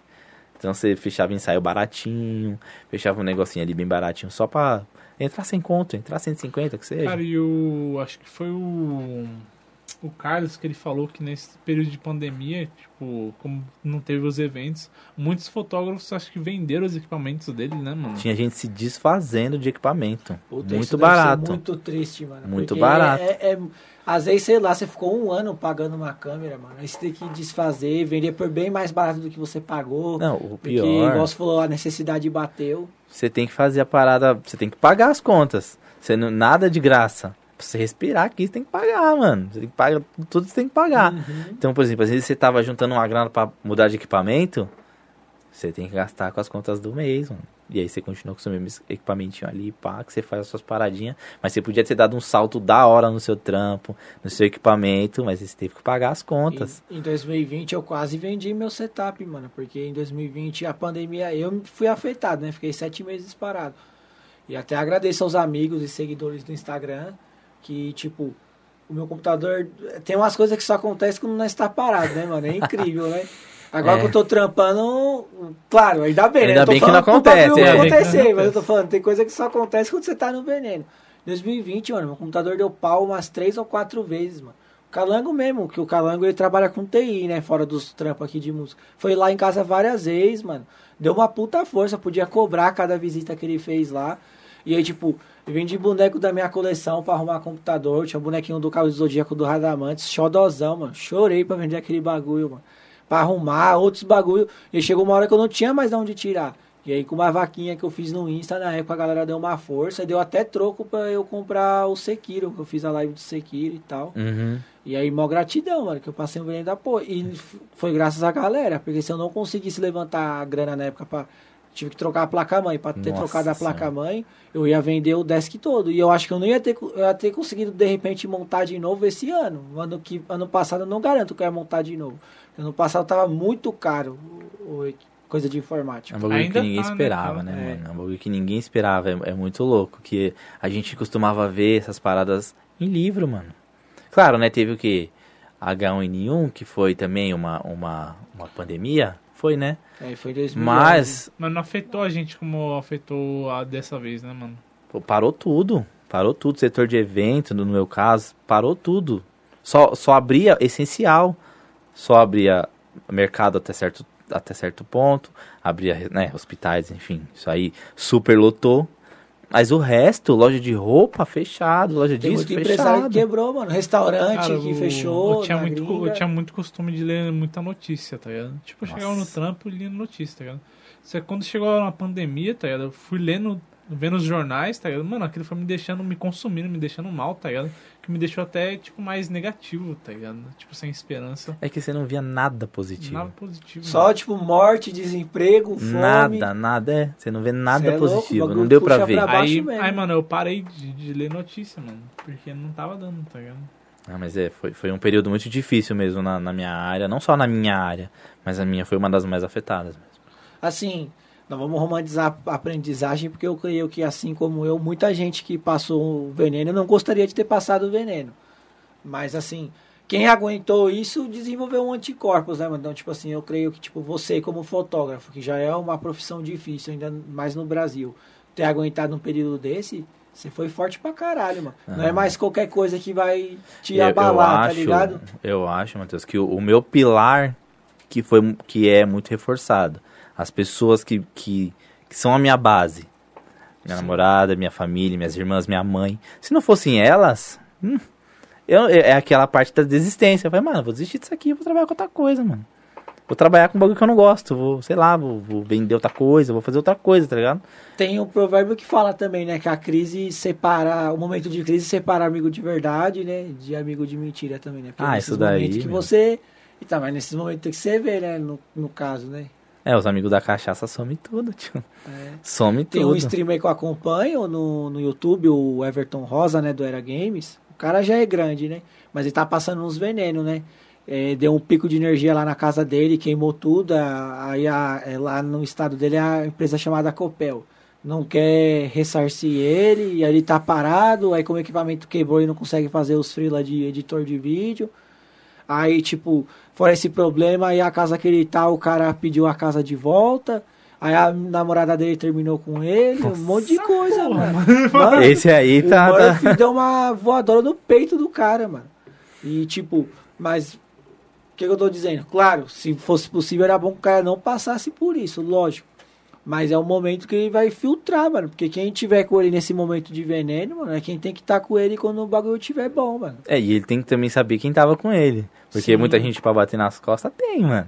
Tem pra ficar, ah, não, amigão, amigão, amigão. E quando você, você tá descendo, o cara tá amigão, amigão Eu, e eu, saindo. falei, eu, eu falei essa fita ontem no meu Instagram, mano. Até coloquei no Melhores Amigos pra não dar muito chororô. Porque, velho, outro bagulho que eu acho uma falta de respeito. A galera vem falar, ah, se não der certo, tudo bem. Mano, que amigo é esse que você já tá pensando na possibilidade de dar errado? Mano, todo dia, mano, tem curioso, tem zoião, tem gente que não sabe do seu corre crescendo o olho, te puxando pra baixo. O amigo tem que te elevar, mano, quando você tá voando, tem que te empurrar pra cima, velho. Esse bagulho, você mesmo tá colocando é, o sonho do seu amigo na cova, mano, quando você fala um bagulho desse. Se não der certo, tudo bem. É lógico que tá tudo bem, não tô falando que você tem a obrigação de vencer na vida. Mas se tem alguém que não tem que falar isso, é você que é amigo do cara, mano. Você Tem que falar, se não der certo, cima, vai fazer dar certo, mano. É. Tem que fazer dar certo. Porque eu mesmo, eu não fico pensando, ah, se o bagulho não der certo, ou, ou, tipo, pensando muito em plano B. Porque quando você fica pensando muito em plano B, você mesmo não tá dando margem pro plano A não dar certo. E a nossa vida também é baseada em especulação, mano. A gente não sabe o dia de amanhã. Então, eu boto meu coração no plano A, mano. É, E- então, a gente, mano, a vida é o hoje. É, Amanhã ninguém sabe, o que viveu já não vai ter mais. Então a vida é agora, mano. Se você tá fazendo essa parada agora com tudo, com todas as forças que você tem, você tem que dar todas as forças que você tem, independente do que as pessoas falam, mano. Se a vida é o hoje. Amanhã, eu não sei nem onde eu vou estar amanhã, mano. Esse, se não der certo, tudo bem, é o tapinha nas costas, verbal. Exatamente, é a mesma coisa. Fala, não, vai lá, Igão, vai lá, vai lá, vai lá. Mas aí quando você tá assim, não, lembra de mim quando eu. Não, não lembro, não, mano.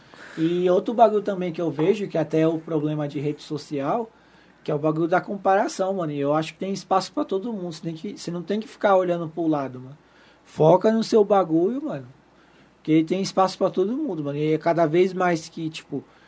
Que a minha vida meio que gira nisso, né? O podcast, eu tenho um canal de games, eu trampo com e-commerce.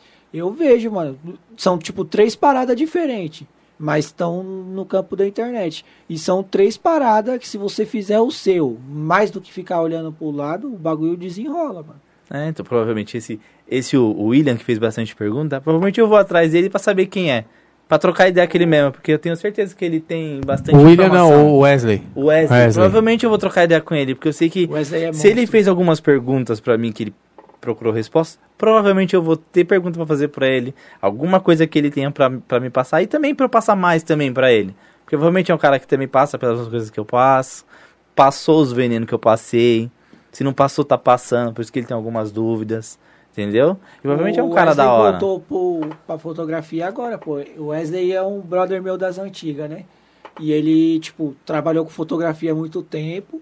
E aí teve um tempo que apertou demais. E pra não ter que abdicar de equipamento, nada, eu coloquei numa empresa que eu trabalhei. Aí, tipo, eu até saí da empresa, fui pra outros lugares. Ele ficou um tempo, né?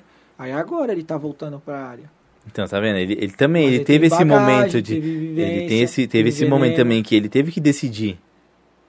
Eu continuo ou dou um tempo? É, é complicado essa, essa fase aí, tá ligado? Porque, por exemplo, eu fiquei uns 4 anos desempregado uns, uns, veneno, uns cê é tempos lá atrás, tá ligado? Então, tipo, eu tinha que decidir, mano. Eu ou ganho dinheiro, ou tento fazer alguma coisa, ou tento procurar algo bom, tá ligado? Então eu falei, eu tenho que fazer dinheiro, tá ligado? Aí fui pra uma área que, tipo, pra mim era uma aventura, tá ligado? Que era o telemarketing. Porque eu, sei lá, nunca tinha atendido na vida, tá ligado? Nem gosta de telefone. Nem gosto de telefone, tá ligado? E eu falei, não. Só que eu fiz a parada e fiz bem, tá ligado? Me agregou muito valor de diversas maneiras. Só que foi um período que eu tive que.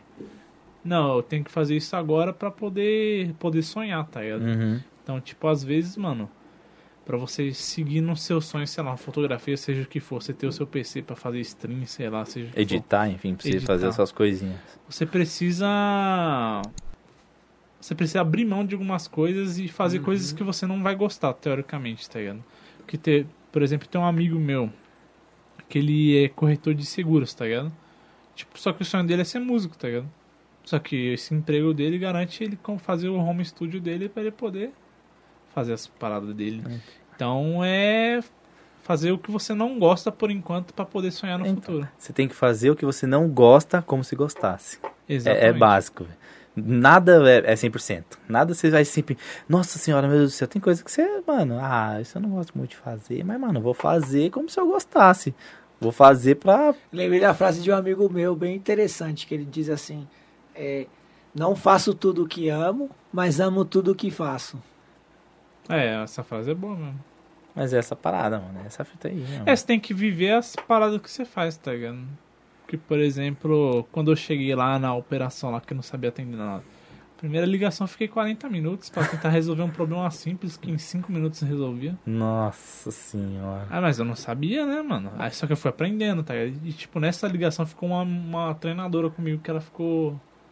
Que ela ficou observando, fazendo sim, anotação. sim. E, tipo, ela, um mês depois ela fez a mesma coisa comigo. Só que, tipo, era pessoas diferentes. Porque, tipo, já, já tinha peito a pagar. Já falou, nossa, parece duas pessoas completamente diferentes. Porque eu já sabia o que eu tava fazendo ali e fazia bem, tá ligado? Sim, até às vezes mudou a sua abordagem, mudou o seu jeito de falar. Porque você já teve uma experiência foi tendo mais, foi tendo mais. Aí você diminuiu de 40, aí diminuiu pra 30, e já foi diminuindo o seu time. Tanto, pro- provavelmente nas edições que você faz também do- dos banners, as, as paradas, antes demorava muito. Nossa, eu pra editar vídeo era uma. Meu Deus do céu, era muito, além do computador travando e tudo. Hoje é, é tudo muito mais simples. Então, por exemplo, no. Eu demorava muito tempo pra fazer umas edições no Sony Vegas, tá ligado? Só que hoje em dia, como eu tenho essa bagagem, eu consigo aplicar as coisas que eu fazia no Sony no Premiere, por exemplo. E, tipo, levo bem menos tempo porque a ferramenta ela é mais fluida em alguns aspectos, tá ligado? Pra você fazer certas coisas. E ela otimiza muito o seu tempo, tá ligado? Ela tem muitos atalhos. Tem Ela muitos é, uma, é, uma, é uma ferramenta muito profissional mesmo, o Premiere. O Premiere é. Se você não quiser vir aquele monte de. Um monte de. Como é que pode dizer? Um monte de janela que você tem que abrir pra achar as coisas, aí você tem os atalhos e tal, você vai desistir. Você vai pra outro editor, porque o Premiere tem muita É coisa. muita coisa. É né? você pode aprender tudo, mas você não vai saber a ferramenta 100%. Porque ele Ó, faz muita Ele coisa. tá falando de bagulho de esforço. Tem um bagulho que eu acho que cabe falar. Por exemplo, eu faço live, né, de games. Parece um bagulho bo- bobo. Mas é diferente quando eu faço live. Por exemplo, Dark Souls 1 e 2, que eu tô farinhado já, já sei onde tá tudo, já sei o esquema de todos os boys. Quando eu vou jogar, tipo, o Resident Evil 2, eu nunca tinha jogado do Play 1. Aí quando eu fui jogar o remake foi a primeira vez jogando. E eu sei que tem cara que faz muito mais rápido, porque o cara já tá farinhado do bagulho, já tem a prática. Só que eu tava jogando a primeira vez. Agora o Dark Souls eu já salvei em 3 horas, quando eu tava treinando pra fazer speed e tal, É. tá ligado? Então, mas como? É prática, não tem. Mesmo que eu já conheça o bagulho, eu treinei pra fazer uma live desse Nossa, porte, cara. de salvar o jogo rápido. Não tem Desse como. nível, porque Dark é Souls, de preparação. verdade. Dark, Dark Souls em três horas. Não, não, não tem como, cara. Não tem como. Dark Ô. Souls, realmente. Vou cortar vocês rapidinho só pra falar que o Fish apareceu e mandou um salve, beleza? Salve, Salve, Fish! Fish! Mano, fiz parabéns pelo clipe, mano. Ah. Ficou da hora o clipe Cara, mesmo. que ver, aliás. Não. clipe, mano. Não Eu assisti na hora que saiu, mano. Não, aguentei. Parabéns. PC, um grande mestre, cara. O PCzão ali. Às vezes ele fazia uns golpes na gente. Só pra. Fala, ó, só pra você aprender mesmo, tá ligado? Só pra você, porque o cara é monstro. E fiz parabéns pelo clipe aí. Valeu por estar aí colado aí no Valeu nossa- por ter colado no nosso podcast, podcast aí. mano. Foi bom demais. Bom, acho que a gente tá batendo o nosso tempo aí e tal, né? Já? Amanhã todo mundo tem que trampar também. Infelizmente não dá pra forçar mais, Já né? passou. Ô, louco. Então, tá aí nas considerações final. Você quer dar um recado, um conselho pra galera? Não, não, eu, eu aí? Quero agradecer a todo mundo que tá aí, pô. Teve muita gente que eu enchi o saco pra estar aqui, pra estar assistindo. Falei, meu, é, meu, vamos lá, dá uma força lá pros meninos, vamos assistir lá, a gente tem muita coisa pra falar. Obrigado a todo mundo que tá aí. Foi um, foi um dia da hora aqui, é muito novo pra mim estar desse lado. Eu sempre tô do lado de lá, sempre tô só olhando as pessoas conversando. Tá atrás da câmera. Hoje eu né, tô sempre, aqui tá na conversando. Legal, obrigado vocês por, pô, me convidarem pra fazer a honra desse episódio aí. Eu sei que eu não posso não ser o convidado mais legal, convidado mais interativo, mas só que, mano, é, é da hora falar das minhas experiências, é da hora falar de tudo que eu passei. E vocês são duas pessoas legais também e caso precisar de qualquer coisa aí, a gente tá aí pra ajudar. O cara fala que não é interessante o episódio, eu nem vi passar a hora, tá ligado? Rapidinho.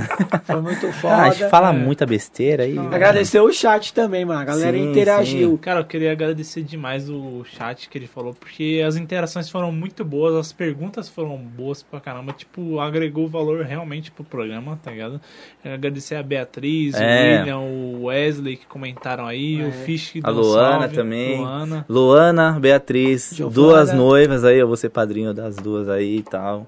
Da hora também. E também, né, galera, a gente faz ao vivo pra isso, né? Se não fosse pra ter interação, a gente fazia gravado. A gente faz ao vivo justamente Faz com cortes, né? Se é- E agora, uns recados breves, tá ligado? Tipo, semana que vem a gente vai estar com o mano Steven. Steven Carmona. Carmona. o no- nosso 14 convidado. Ele vai falar um pouco da trajetória dele como mochileiro, aventureiro, né? É, também ciclista, que tipo, o Matheus comentou que ele foi de uma, Ele já foi pra outro estado de bike. outro estado Nossa, de bike, mas Acho que levou uns cinco dias, mas foi. Nossa senhora. Mas foi, deu certo, tá ligado? E ele é Uber também, né? Porque, né?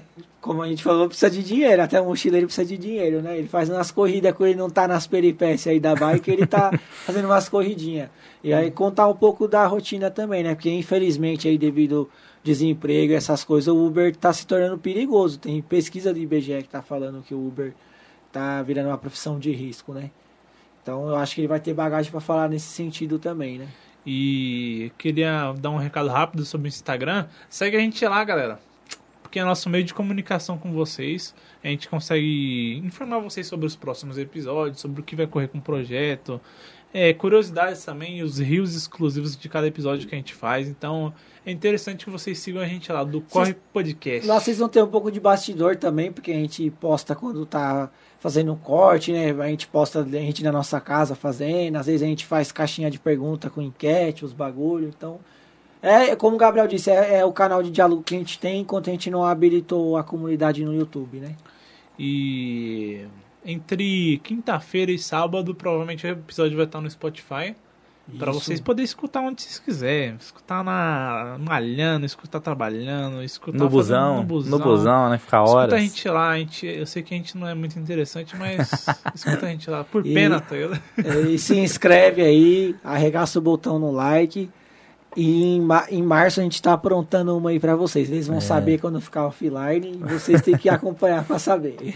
Manda pros amiguinhos aí, ó. Tira uma foto do março. celular aí da É. tela. Marca os amiguinhos aí. Marca posta a no gente, Instagram, marca a gente pra hashtag do repostar. Corre Podcast. Vamos fazer isso aqui. E é decolar. isso, galera. Gratidão aí. Muito obrigado. Semana que vem tem mais. É nóis, falou. Falou! Tchau. Tchau, tchau.